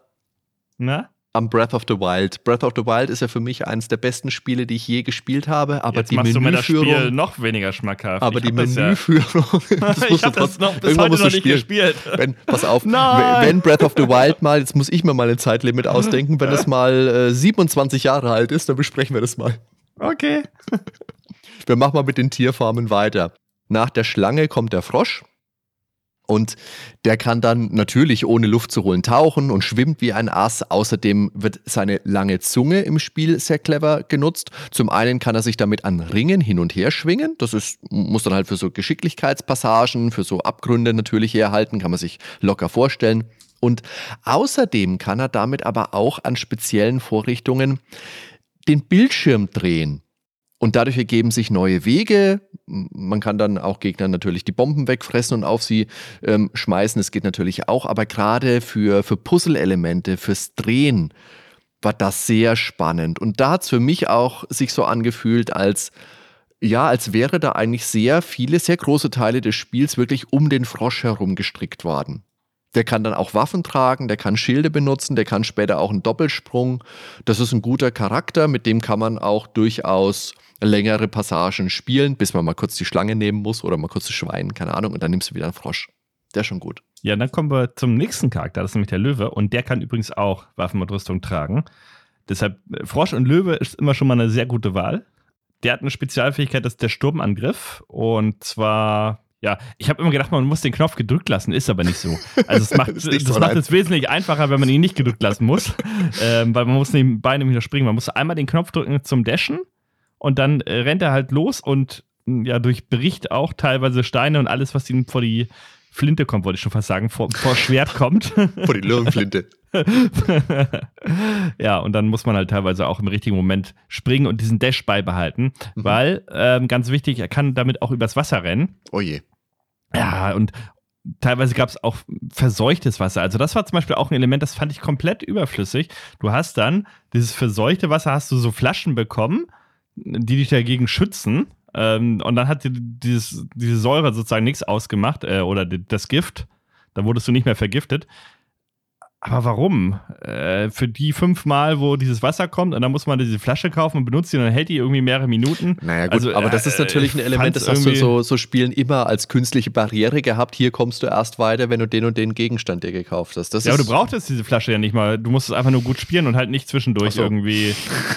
weil du kannst ja auch über giftiges Wasser laufen. Du ja, darfst halt genau. dann nur, nicht, nur nicht failen, weil wenn ja. du dann failst, dann fällst du halt ins Wasser und dann bist du sofort vergiftet. Das ist quasi einfach nur so ein Saved-Objekt. Ja, gibt's nicht auch so eine Stelle, wo du als Frosch durch vergiftetes Wasser tauchen musst? Wie gesagt, äh, meine Spielerfahrung liegt oh, jetzt schon da bin ich zwei überfragt. Monate. Das, ja, das musstest du jetzt gerade das gespielt. Ja, Wie gesagt, deshalb sage ich ja, also so, so eine Stelle wäre mir jetzt nicht bekannt. So, so. Also, also ich habe aber auch nicht 100% gemacht. Also es kann natürlich ähm, sein. Ja. Du kannst ja gar nicht ordentlich über dieses Spiel sprechen, möchte ich dir jetzt mal sagen, so wie du ja. damals bei Super Metroid und bei hier Terra Dingensbummens. Also ja. ich habe bei Terra, äh, bei Super Metroid noch nie 100% geschafft. Benjamin, das Welt stürzt an dein Kartenhaus. Ich breche auf der Stelle in Tränen aus und die Welt weint mit mir. Nee, ich glaube 83, 84.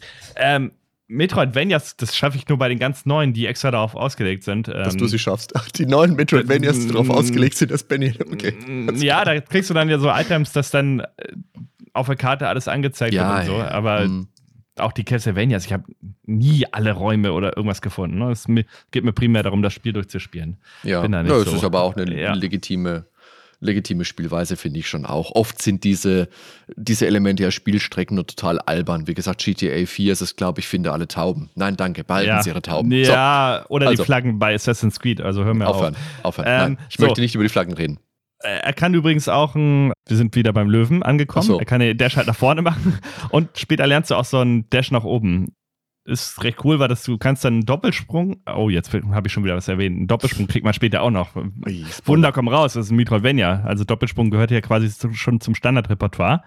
Du kannst dann Doppelsprung machen und dann kannst du halt nochmal mit diesem Löwenangriff mit dem Kopf nach oben, mm, kommst noch höher, kannst ja. du nochmal höher.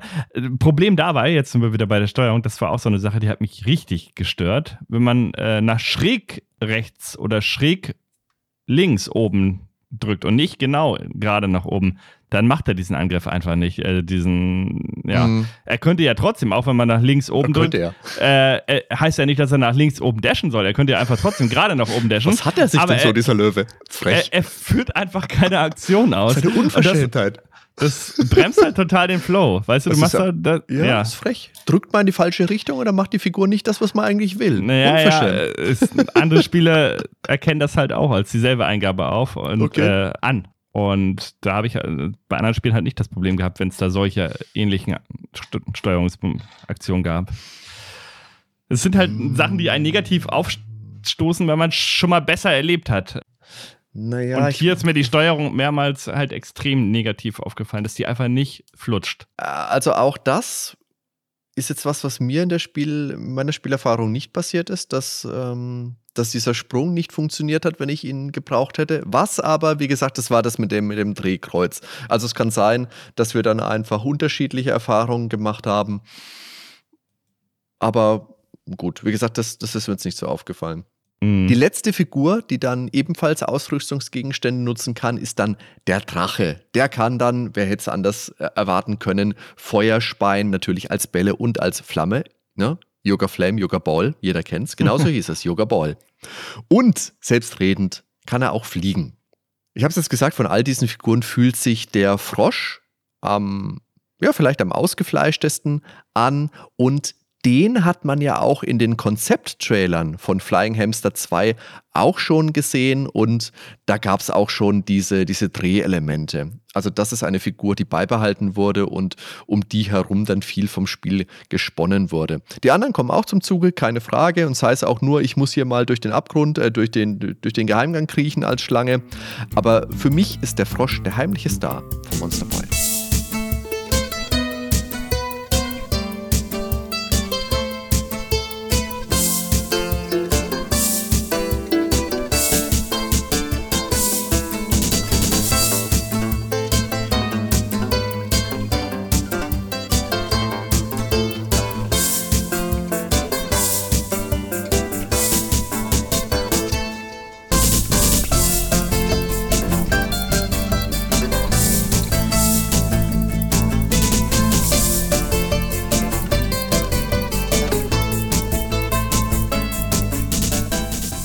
Fand den Frosch auch am coolsten übrigens. Und vor allen Dingen, ich finde Frosch immer cool. Das hat, ist ja schon seit, seit Chrono Trigger so, ne? Mhm. Ähm, und gab es nicht bei Breath of Fire 2, da gab es auch so einen Frosch, glaube ich. Ja, habe ich leider nie durchgespielt. Ah, müsste ich wieder mal spielen. Breath ja, Fire, ja aber habe ich auch noch nie durchgespielt. Aber ich habe jetzt nochmal nebenbei äh, einen Dialog rausgesucht. So. Oh, jetzt kommt's. Ja, jetzt kommt. Pass auf. Äh, ich passe. Jin sagt, wir sind hergekommen, um zu erfahren, ob uns jemand wieder normal machen kann. Und unseren Onkel auch. Jeweils mit Punkt, Punkt, Punkt dahinter. So. Jetzt geht's weiter.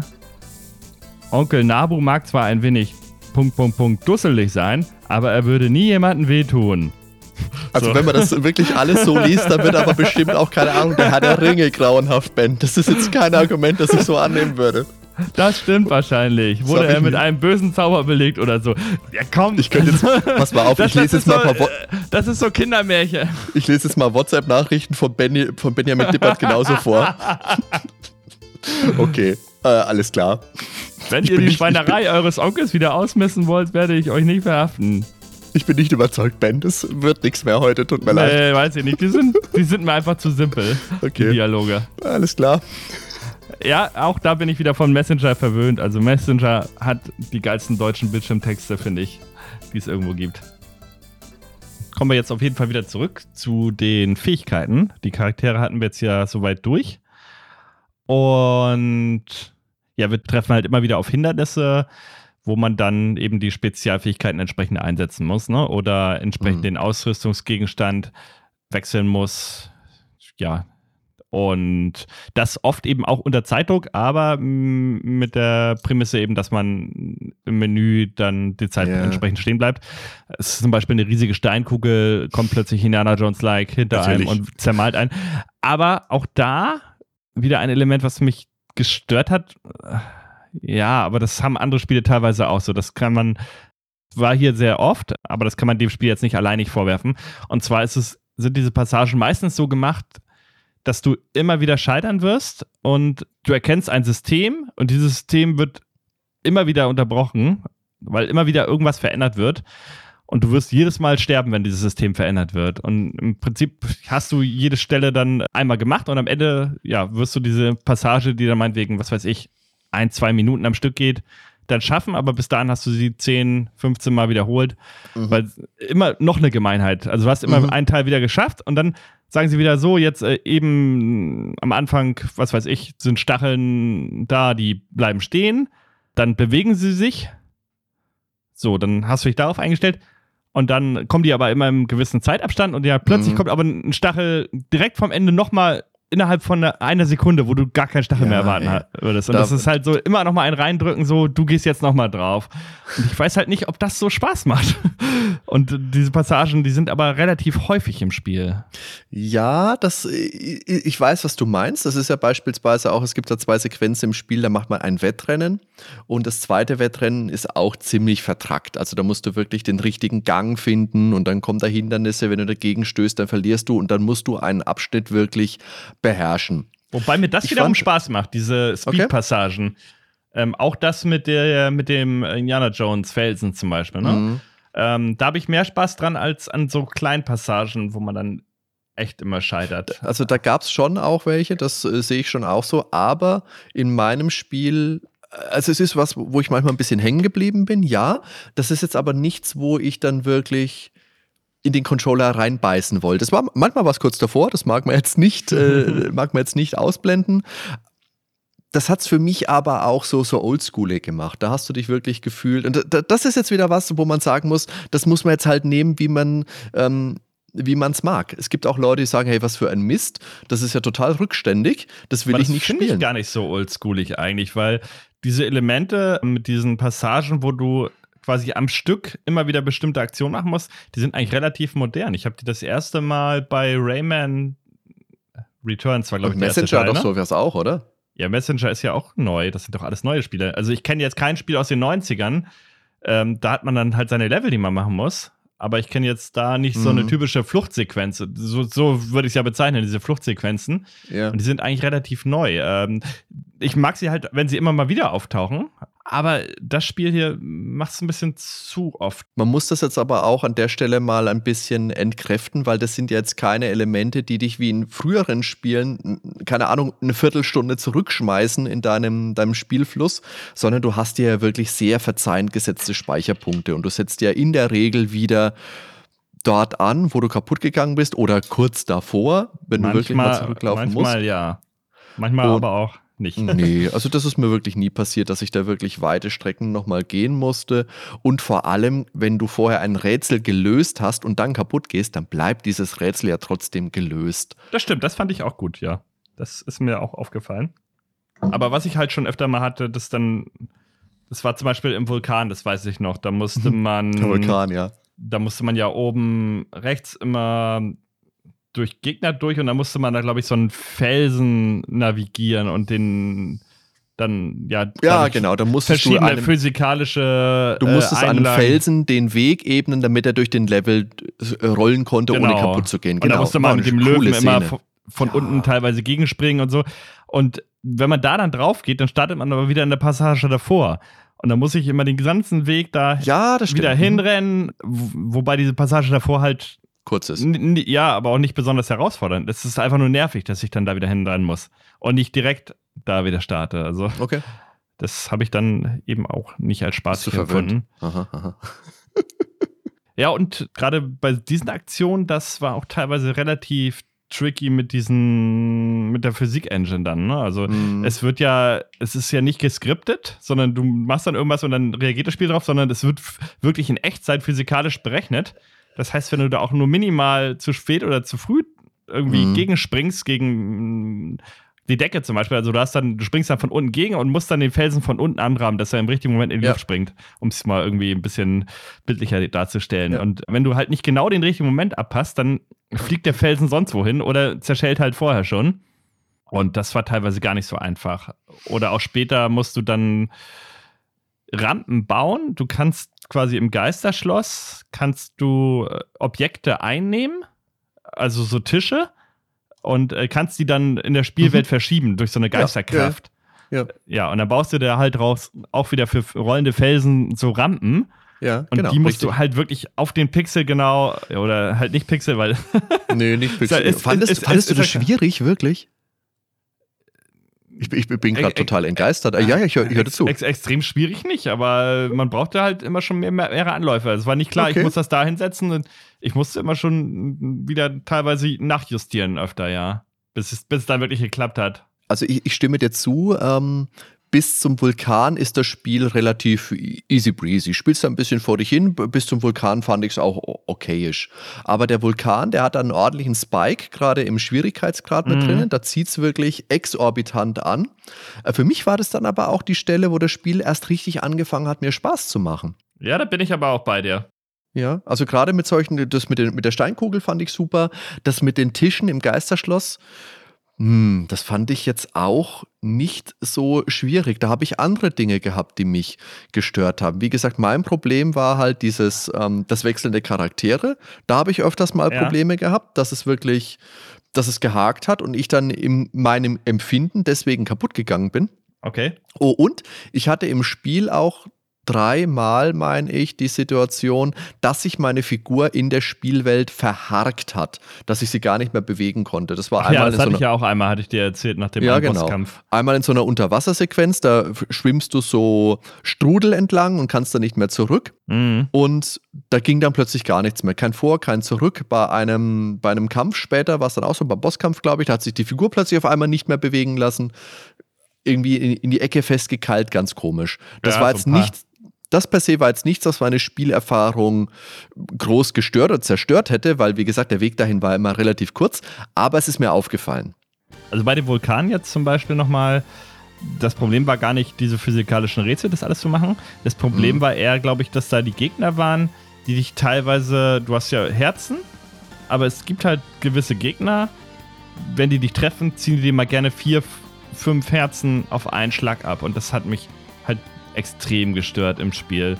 Das äh, teilweise sehr unausgeglichen war. Also ein Gegner ist dann wieder total einfach und der nächste Gegner, der One-Hitted dich gefühlt. Ich, da hab ich ich habe da keinen, ich, keine Balance drin erkannt. Also ich, ziemlich random fand ich, ähm, wie viel Gegner, äh, wie viel Schaden die Gegner machen. Mhm. Und teilweise auch echt unfair, dass man die dann schon ausgelassen hat oder ja. Ich hatte keinen Spaß daran, mit Gegnern zu kämpfen in dem Spiel. Und das ist halt schon kein guter Punkt, äh, wenn das ein großer Teil des Spiels ist. Mhm. Aber ich finde jetzt gerade so der Kampf, da wäre mir jetzt nicht aufgefallen, dass der großartig anders wäre als in äh, Dragon's Trap oder auch in Wonder, äh, Wonderboy 5. Ich habe mich da sehr heimisch gefühlt. Ja, es ist jetzt natürlich jetzt schon lange her, dass ich die gespielt habe. Ah. Kannst jetzt nur mit irgendwie anderen Spielen mit Herzteilen vergleichen. Beispielsweise Andere Spiele mit Herzteilen, okay. Beispielsweise in Zelda und äh, da zieht ein Gegner eigentlich maximal ein oder wenn es ja. ganz hart kommt, auch mal anderthalb oder zwei Herzen ab. Und das sind dann aber schon richtig hart. Ich, aber ich glaube, bei Zelda 3 Gibt es in Zelda überhaupt One-Hit-Sequenzen? Hast du in Wonderboy ja schon, Zelda glaube ich nicht. Aber äh, Gerade ja. beim Ende von, von Monster Boy hast du es schon. Ich glaube, diese Laserstrahlen one-hitten dich, oder? Bin ich da verkehrt? Nee, ich glaube nicht ganz. Äh, ja, aber du, hast, äh, du, kannst da direkt neu starten eigentlich, weil der nächste Gegner wird dich dann töten. Also wenn das so ist, aber du hast ja auch dieses Elixier eigentlich immer dabei, dass deine Lebensenergie dann wirklich, ähm, ich, ja, glaube, ganz man, wieder auffüllt. Dann kann man noch weiterspielen, ja. Füllt ja, komplett also, auf, ja. Ja, ja, ja, ja. Hm, hm, hm.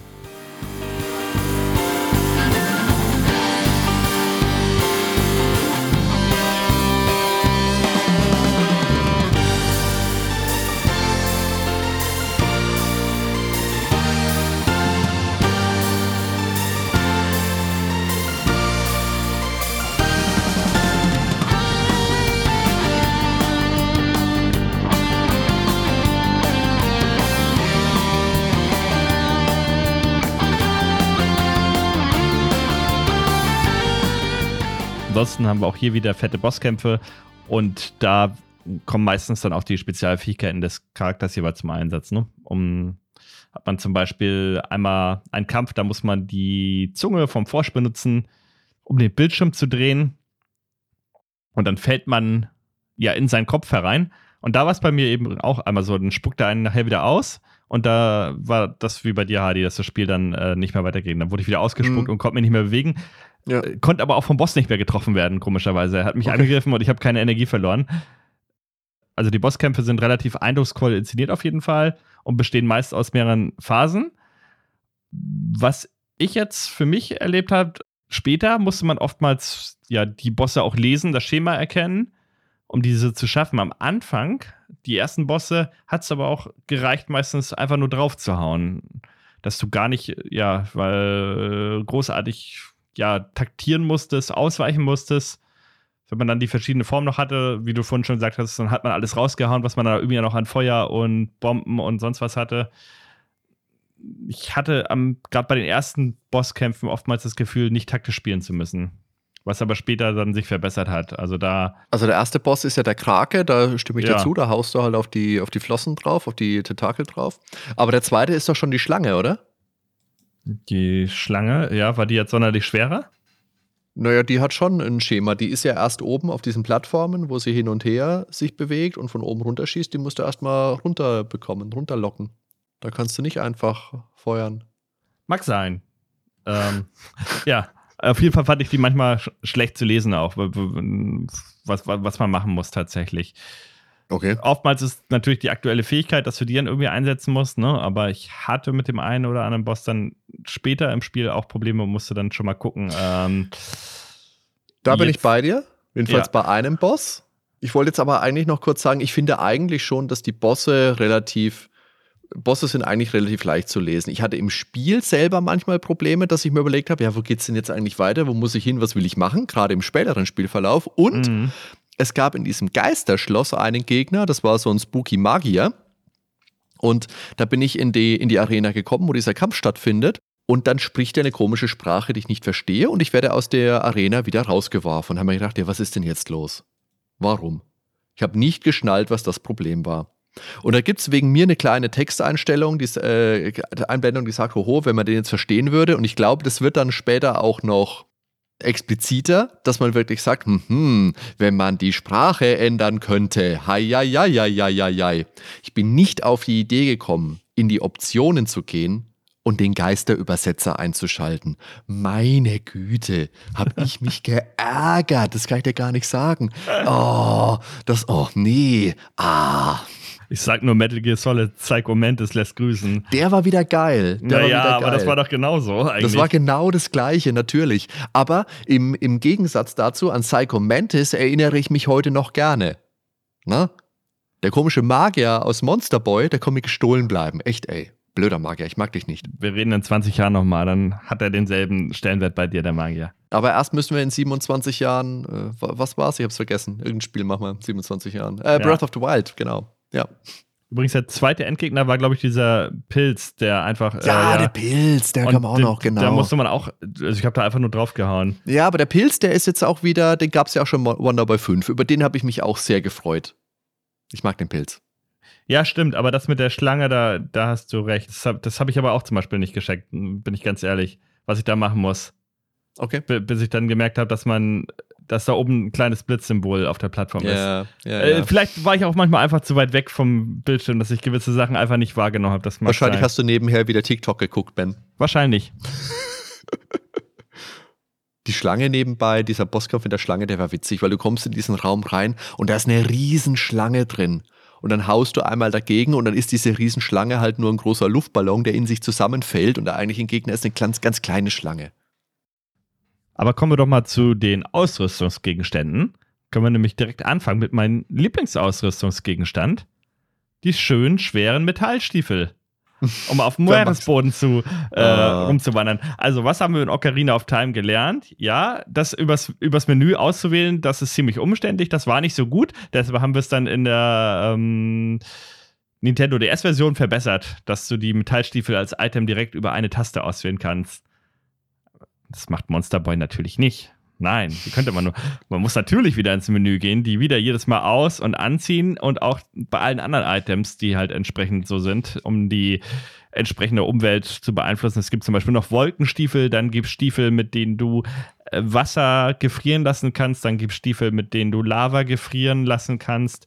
ähm, ja, du musst sie halt, äh, entsprechende Schilde, du musst halt alles übers Menü machen, ne? Ähm, Ja.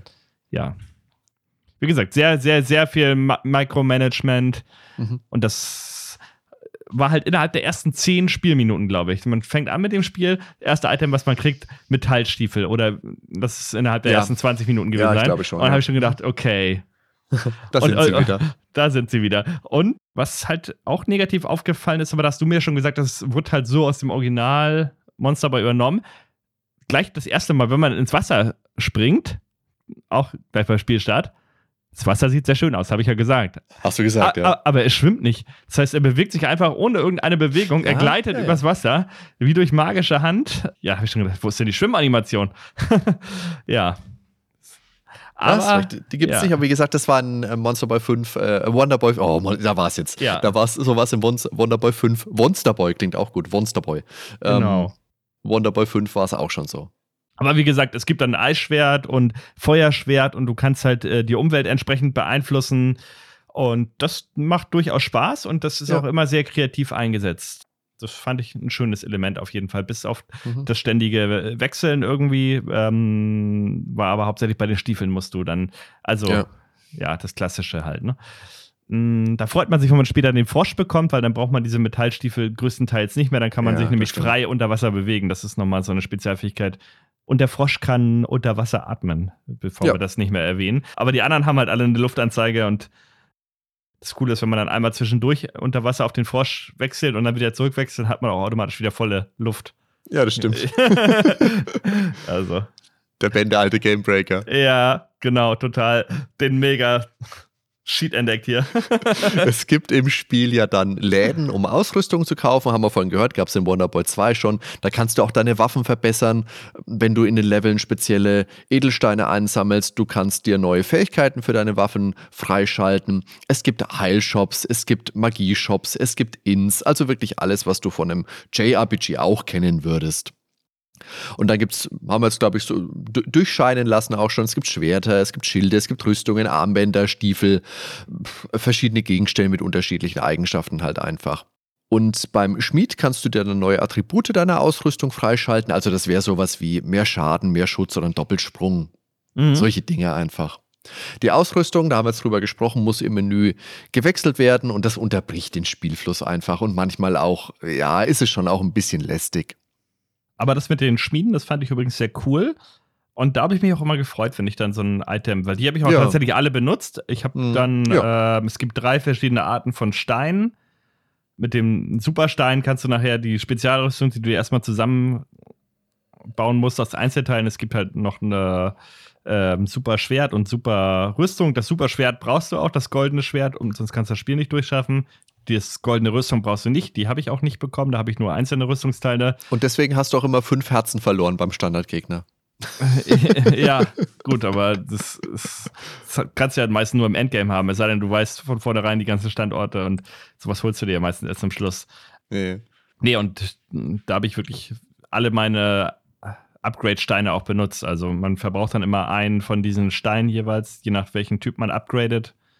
Und das war schon ziemlich cool. Mhm. Also im Vergleich zu diesen Rüben, die mir halt null äh, Motivation gegeben haben. Wenn ich da eine gezogen habe, dann habe ich mich äh, vielleicht in dem Moment einmal gefreut, dass ich ein Item gefunden habe, aber im weiteren Spielverlauf hat mich das überhaupt nicht nach vorn gebracht. Aber die Upgrades schon. Hm.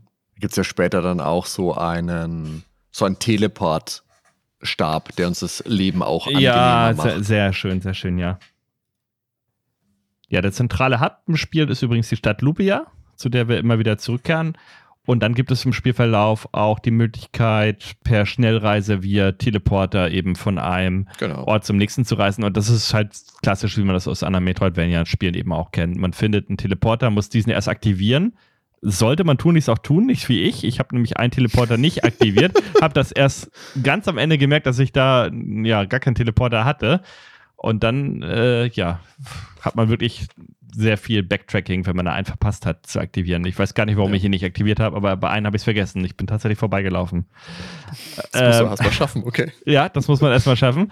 Äh, ja, aber ansonsten das klassische System. Und dann hast du ja eben schon gesagt, da findet man später auch diesen Teleporterstab, womit man sich dann zumindest von jedem Bildschirm, wo man gerade ist, oder fast jedem Bildschirm, irgendwie funktioniert es nicht überall, aber 90 Prozent der Bildschirme, zu irgendeinem Teleporter auf der Weltkarte eben zurück teleportieren kann.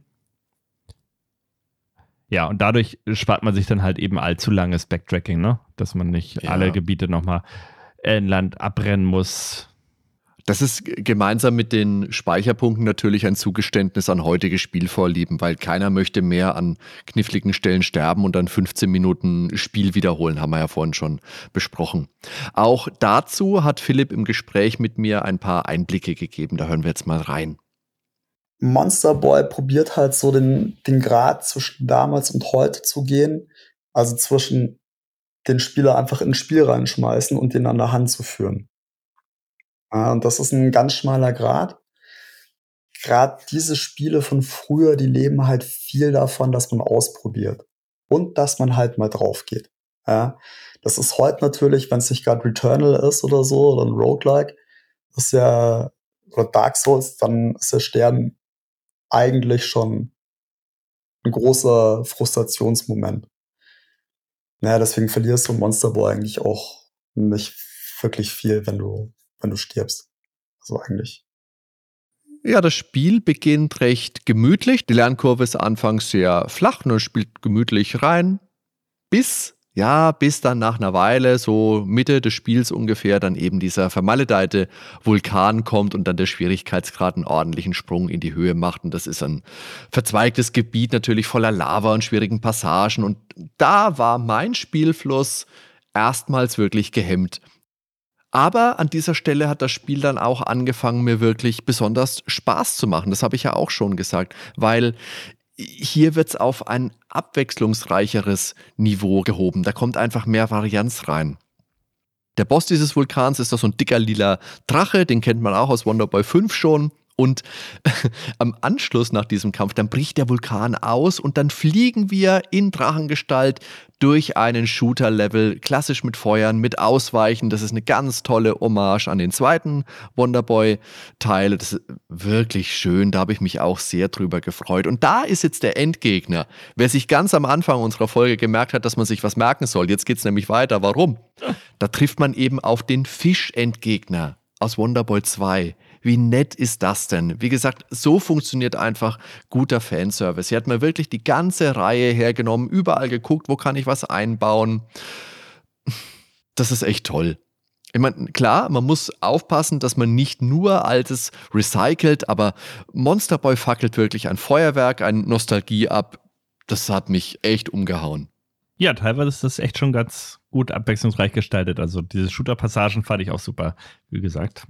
Und dann hast du ja noch einen Abschnitt mit einer Schleichpassage durch ein Gefängnis und da muss man sich an königlichen Wachen, das sind in diesem Fall Pinguine, vorbeischleichen. Mit Centurio-Helmen, ja, geil. Ja, Parodius lässt grüßen.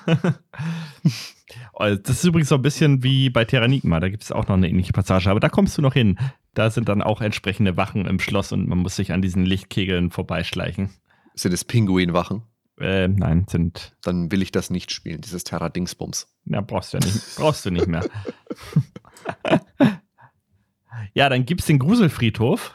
Aha. Und von da geht es ins Spukhaus. Oh, auf dem Friedhof, oh, da gibt es ja diese komischen Springenskelette. Die waren fies, ja. Und die waren auch so das erste Mal, dass ich dachte, okay, haben die nicht ein bisschen zu viel äh, Power? Für meine Power, die ich jetzt habe. Also, wenn du da halt ein paar Mal getroffen wurdest, dann warst du auch schon weg. Sag mal, hast du deine Rüstungen abgegradet, frage ich mich gerade. Hast Weil, du da vielleicht irgendwas äh, übersehen? Vielleicht habe ich die, die falschen Rüstungen abgegradet, aber. Und nicht angelegt. Es, es war ja das eine Skelett, das war ja im Grabstein. Das heißt, wenn du gegen mhm. den Grabstein schlägst, dann wird das zweite Skelett ja noch aktiviert. Und das ist der größte Fehler, den ich gemacht habe, dass wenn das erste Skelett noch nicht besiegt ist, das zweite aus Versehen schon mit zu aktivieren weil bei zwei war es dann halt immer vorbei. Ich habe okay. so gut wie nie zwei. Ähm, später irgendwie anderthalb Herzleisten schon fast voll hatte, dann ging das, aber da hatte ich halt das Problem. War ich nachher im Spukhaus drin, da war ich ganz froh, dass die Skelette dann nicht mehr kamen oder kaum noch. Also dann ging es ganz gut voran.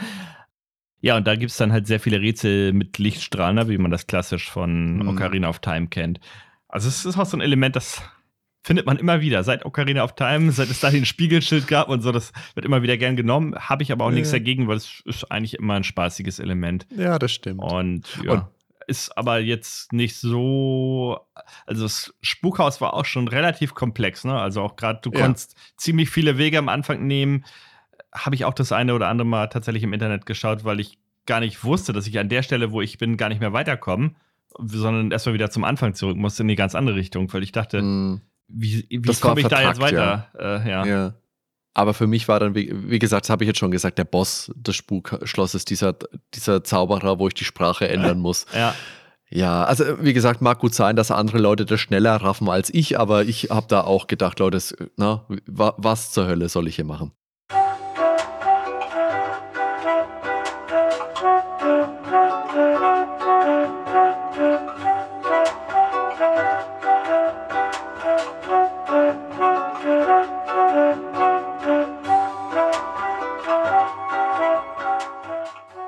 Ja, zum Ende des Spiels hin, wenn wir dann alle Tiergestalten gesammelt haben und zu unserem Auftraggeber, wie hast du gesagt, Misty Cuts? Misty Cuts. Von Mist äh, zurückkehren, stellen wir fest, dass er mit dem finsteren Lord Zaros kollaboriert. Das ist aber oft so, so eine Story, ne? dass dann irgendwie doch noch wieder eine höhere Macht dahinter steckt, die den dann wieder beeinflusst oder kontrolliert sogar. Yeah. Äh, Final Fantasy IV lässt grüßen ja, der eben aus seinem Schattenreich entkommen ist. Für manche könnte es natürlich so ein kleiner Downer sein, weil es ist halt dann eine völlig neue Figur, die es bisher noch in keinem Monster World Spiel gab. Und da hätte man ja die Gunst der Stunde nutzen können, hätte auch wieder irgendwie klassischen Endgegner mit aufbauen äh, mit einbauen können. Hm. Wonderboy 5 und Monster World 4 hatten ja zum Beispiel denselben Endgegner. Das war einmal Biomecha beziehungsweise 4 Incarnate. Ja, der taucht in dem Monster Boy Spiel jetzt zum Beispiel gar nicht auf.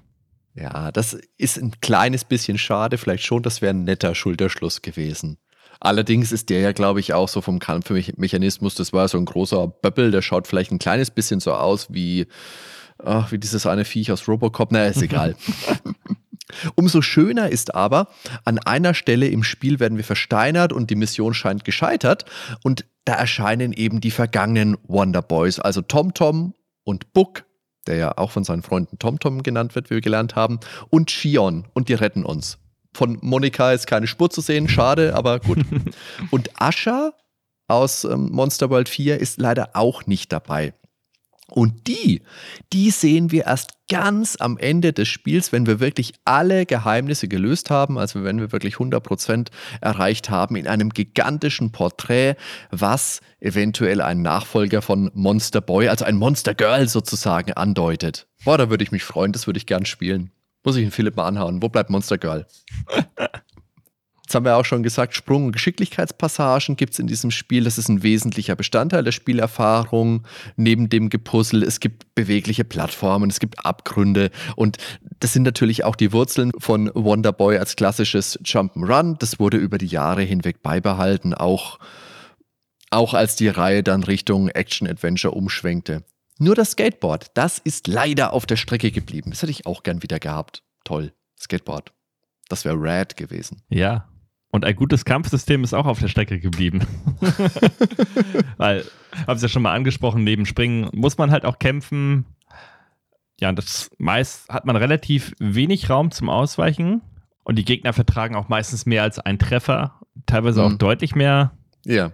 Wenn man Gegner erledigt hat, dann wird man dafür in der Regel auch belohnt. Und zwar mit Lebensenergie oder Münzen. Manchmal auch gar nichts. Aber das fand ich auch teilweise schwierig dann, wenn du Geld brauchtest, explizit Münzen zu sammeln. Ich hatte das jetzt auch ganz am Ende. Da brauchte ich halt nochmal 1000 Gold, um mir dieses goldene Schwert zu schmieden, um das Spiel zu schaffen. Boah, was habe ich da gebraucht? Ich hatte erstmal diese Möglichkeit, ich hatte noch so einen anderen Regenbogen, ich weiß gar nicht, wie die heißen, diese komische regenbogen ja, Tropfen, ja, ja, ja. Da konnte ich noch fünf Stück verkaufen und da fehlten mir aber immer noch 200. Und das war eine Qual, diese 200 zusammenzubekommen, wenn man nicht weiß, an welcher Stelle man am besten für Geld grinden ja, kann. Genau. Da war ich auch kurz davor, nochmal im Internet zu gucken, aber nachher waren es auf dem Friedhof übrigens die besagten Skelette. da habe ich mich dann aber auch mega geärgert, wenn die dann ein Herz gegeben haben, statt dem Geld. ja, weil ich dann irgendwie schon wieder Energie verloren habe. Ansonsten von den Angriffen ist das alles recht simpel. Was man noch sagen kann, dass sich die Tasten teilweise unterscheiden. Das haben wir jetzt auch noch gar nicht gesprochen. Das heißt, du musst wirklich dir die jeweiligen Tasten ganz gut im Kopf haben, welch, je nachdem, welchen Charakter du gerade ausgewählt hast, weil teilweise ähnliche Funktionen sind dann plötzlich auf andere Tasten gelegt. Ähm, was zum Beispiel ein Dash ist bei einer Schlange, das kann schon wieder mhm. ein Dash äh, nicht bei dem äh, Löwen. Löwen sein. Ich glaube, bei dem Löwen ist es zum Beispiel Y und bei der Schlange ja, ist es genau. B. Und sowas ist halt auch verwirrend. Wenn du irgendwann prickst du es dir halt einfach ein, okay, ich bin jetzt in der Schlange, ich bin jetzt in der Löwenform, aber es macht das unnötig kompliziert und überladen. Ähm, mhm. Und der Kampf wirkt für mich immer so ein bisschen so als Beiwerk, aber nicht als Hauptanteil des Spiels. Und das ist es auch nicht. Es ist für mich kein klassisches Metroidvania. Es ist für mich ein Puzzlevania. So würde ich es bezeichnen. Okay. Weil es ist ja, wirklich 70, sagen. 80 Prozent oder ja gut, 60, 70 Prozent vielleicht sind Puzzles und das ist ein Element, das gefällt mir tatsächlich nicht so gut.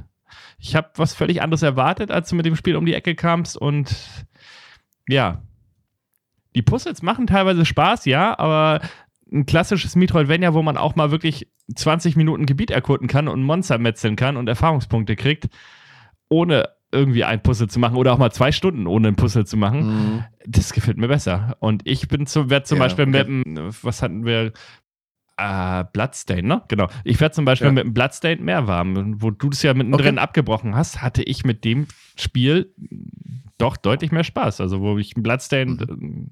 eine solide 85er-Wertung geben würde, würde ich hier eher zu einer 70er-Wertung tendieren. Also ist jetzt okay. immer noch gut. Es, es, ja. ist, es ist ein, hatte Spaß mit dem Spiel es ist jetzt kein 30er-Spiel. Also dafür ist es einfach zu gut in vielen Bereichen. Ist mehr, als ich von dir tatsächlich erwartet hätte. So im Vorfeld, was du über so geschrieben hast, ich gedacht, oh, oh, der Ben. Ah, ja, ja, ja, ja. Nein, also ja. wenn ich es jetzt in eine Zahl fassen würde, ich finde eine 70er-Wertung ist schon, so kann man spielen. Ja. Äh, ja. Würde ich, ich würde schon mehr geben, aber ich 70, ne? Ist ja. schon. Und, okay. Ja, und Bloodstained habe ich ja jetzt auch nur mit 85, weil es ist halt auch nicht die Königsklasse. ist insgesamt natürlich viel Inhalt, was dieses Spiel jetzt bietet, was wir so erzählt haben. How Long to Beat lobt eine durchschnittliche Spielzeit von rund 18 Stunden aus. Kommt sehr gut hin, kann ich so unterstreichen. Ja, ich glaube, das ist auch ungefähr meine Spielweise. Vielleicht eine Stunde weniger. Müsste ich nochmal gucken. Wie gesagt, es ist zwei Monate her, dass ich es da mhm. durchgespielt habe. Ich glaube, ich habe sogar 18,5 oder 19 gebraucht, irgendwie sowas. Für die Musik hat man bekannte Melodien neben neue Stücke gestellt und dafür wirklich eine riesige Latte an bekannten Künstlern. Also das glaubst du ja gar nicht, wenn du die Namen runterliest, da wirst du ja, da, da fällst du ja schier in Ohnmacht. Da ist ähm, Yozo Koshiro ist dabei, der hat Musik für Streets of Rage gemacht beispielsweise. Ja, Mutter ist Sakuraba. Ja, jetzt ich, ich lese ja Tales of Symphonia. Also einige Lieder in dem Spiel, da hat meine Frau gesagt und mir war auch so, die klang total nach Tales of Symphonia. Ja, das, das, das müssen ja die Stücke von denen gewesen sein. Krass. Ja, das, das, ich wusste, Castlevania hast du ja gesagt, dass da jemand dabei war und aber das höre ich jetzt zum ersten Mal. Mit Shiro Yamane. Ah. Ja. ja. Und dann war noch Keiki Kobayashi war dabei, der hat Musik für Tekken, für Ridge Racer, für die Soul Calibur Spiele gemacht und ähm, Takeshi Yanagawa, der hat Musik für Shenmue 1 und 2 gemacht natürlich.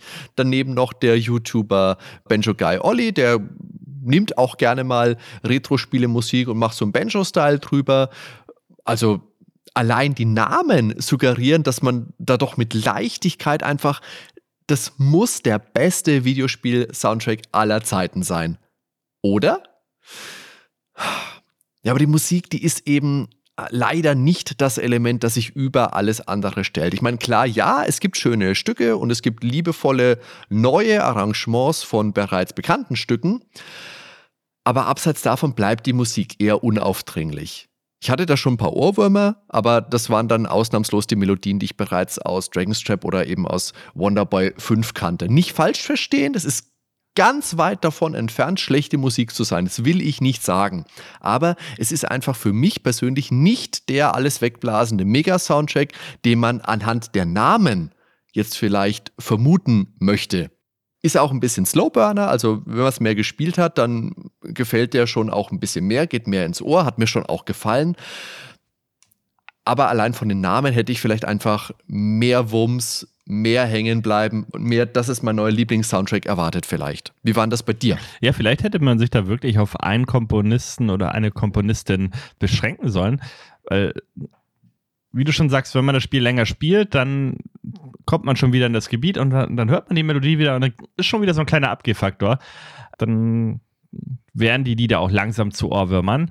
Aber es wirkt schon alles sehr unterschiedlich vom Stil her. Also es ist für mich kein einheitlicher Stil. Ne? Wenn ich jetzt ein Final Fantasy habe, und Nabu mhm. Uematsu hat da die Musik gemacht, dann wirkt das wie aus einem Guss. Und hier wirkt das alles so, auch von den Instrumenten. Mal ist das mehr orchestral, dann kommt da mal ein Saxophon. Äh, dieses Saxophon, das klang übrigens immer als, da muss ich immer an Alf denken. ich war da sofort so 90er Jahre Sitcom, alles klar. also war schön, aber äh, es war mir so einfach so happy Musik und ähm, überhaupt der ganze Soundtrack ist relativ happy gehalten ähm, wenig dramatisch. Aber auch diese Castlevania-Einschläge habe ich natürlich wieder erkannt. Was mich teilweise gestört hat, wenn ich Gebiete habe, wo ich öfter sterbe oder öfter mal nochmal wieder was wiederholen muss, dass immer diese kurze Einleitung, die fangen mit so einem drei, vier Sekunden Einleitungsteil an, die Songs. So ein Auftakt, ja. Ja, und genau, und das loopt halt also wenn du stirbst, dann fängt es immer wieder mit diesem Auftakt an. Man mhm. könnte es ja auch so machen können, dass das Lied einfach nahtlos weiterläuft, ne? Und man äh, dann nicht wieder mhm. den Anfang hören muss. Aber mhm. das fand ich teilweise dann schon nervig. Aber das hält sich in Grenzen. Also wirklich bei Passagen, die kniffliger waren, ne? hat sich das so ein bisschen abgenutzt, dieser Auftakt. Ich stell mir gerade vor, wie du in deiner Spielerfahrung, wie du vor deinem Fernseher sitzt, die ganze Zeit die Mundwinkel nach unten gezogen. Oh, das gefällt mir aber gar nicht. das ist aber gar nicht mal so ein guter Auftakt. Den hätte ich anders gemacht. Ne? Nein, das ist schon äh, auf hohem Niveau. Auch die ganze Instrumentenqualität, ja. das ist schon ja. wirklich gut abgemischt. Unbedingt. Und ich glaube, da ist wirklich für jeden was dabei, trotzdem. Wir haben ja jetzt während dieser Folge auch immer mal wieder Einspieler gebracht. Da kann sich jeder Hörer, jede Hörerin, die das Spiel vielleicht noch nicht gespielt haben sollte, auch einen Eindruck machen. Also, das ist schon hochwertig. Ne?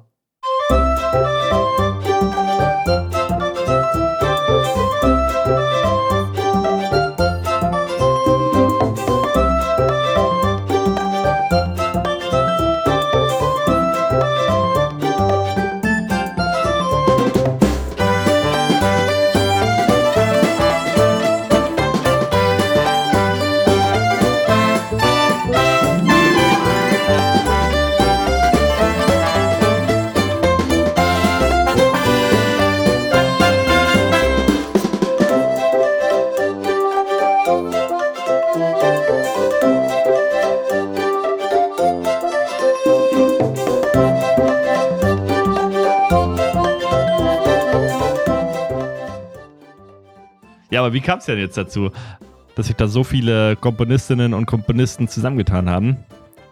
Ja, auch hier war wieder ein Team von Fans am Werk. Ähm, FDG Entertainment hatten für das Spiel Oceanhorn schon damals mit Nabu Uematsu, dem Final Fantasy Komponisten, zusammengearbeitet. Das Spiel ist von der finnischen Firma Corn Fox Brass und kam 2013 zunächst für Mobile-Geräte und später dann auch für Heimsysteme und ist ja an Zelda auf jeden Fall angelehnt.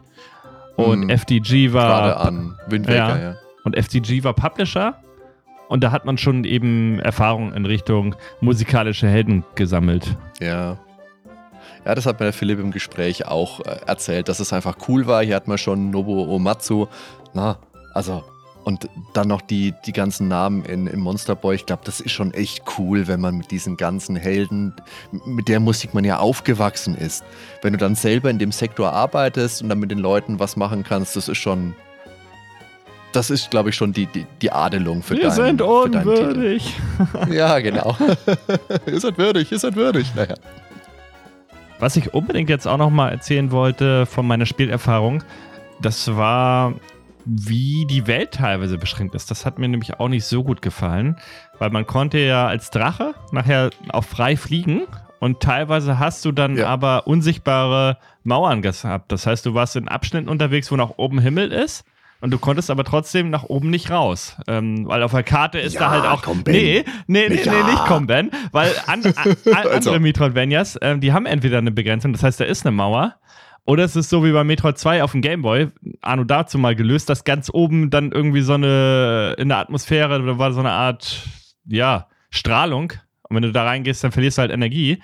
Aber hier hast du halt einfach unsichtbare Mauern. Ich weiß nicht, ob du dich an diesen einen Part erinnerst, wo es nach oben ging. Der eine Part, wo es nach oben ging. Ich weiß genau, was du meinst. Le links und rechts waren so Ventilatorgegner, die haben dann, äh, und diese Blumen. Das heißt, die Blumen haben auf dich geschossen und die Ventilatoren haben teilweise versucht, dich runterzupusten. Aha, äh, ja, okay. Keine ja, das Ahnung. war vom Hauptteil unten in den Hauptteil oben. Also unten. Vom Hauptteil unten in den ja, Hauptteil so war das Gebiet aufgebaut. Mhm ja, jedenfalls da auch links und rechts quasi ja, Himmel und du kannst aber trotzdem nur diesen Part in der Mitte einfach hochgehen. Oder auch da, wo die Liane ist. Du musst die Liane hochklettern, um in den nächsten Bildschirm zu kommen. Du kannst nicht im selben Bildschirm einfach mit dem mhm. Drachen durch die Decke fliegen. Du musst die Liane benutzen. Das ist auch frech. Äh, ja, das ist halt einfach eine Sache, das fand ich sehr konstruiert teilweise im Vergleich zu anderen Spielen, die dann wirklich eine Welt, wenn du so eine frei äh, Flugfunktion hast, dann kannst du auch wirklich überall hin. Es sei denn, es ist ein natürliches Hindernis da. Das wollte ich noch unterbringen irgendwo.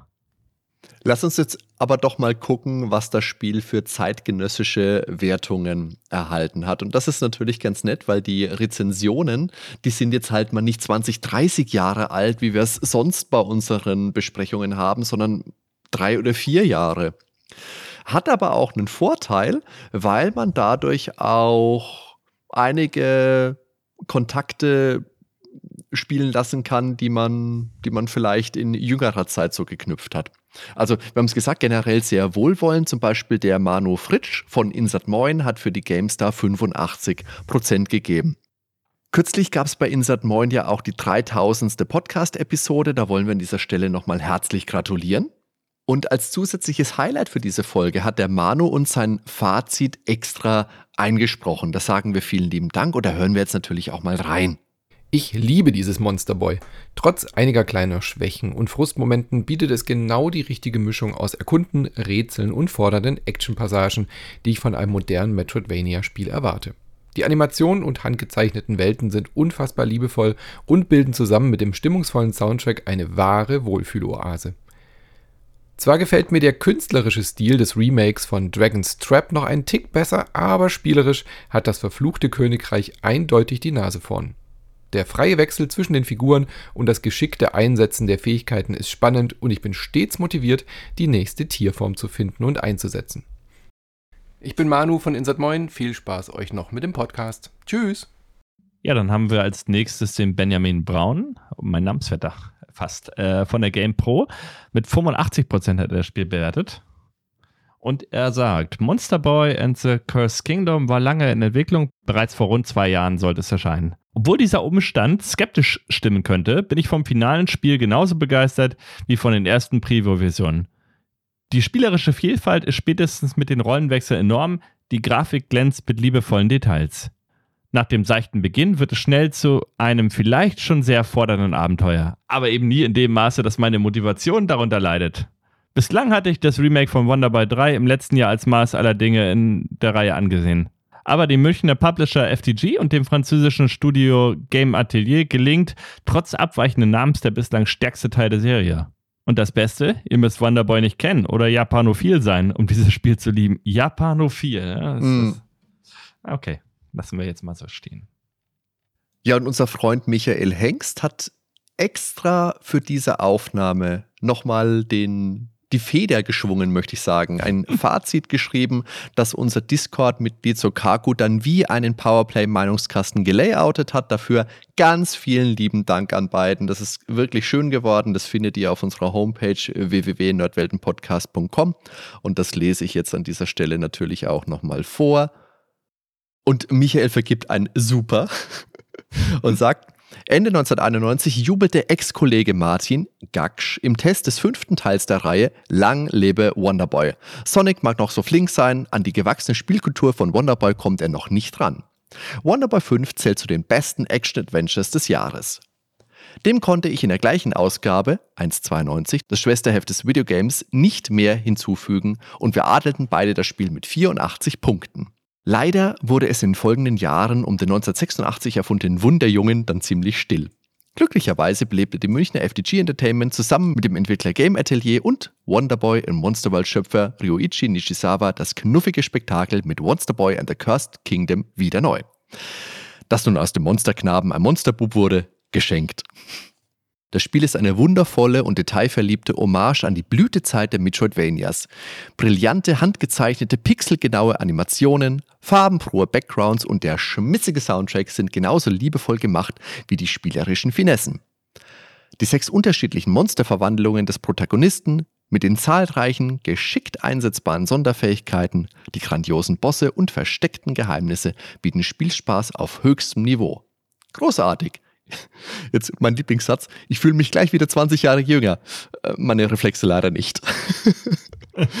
Monster Boy and the Cursed Kingdom ist traditionell kein super leichtes oder weichgespültes Spiel und, gerade in höheren Stufen, durchaus fordernd.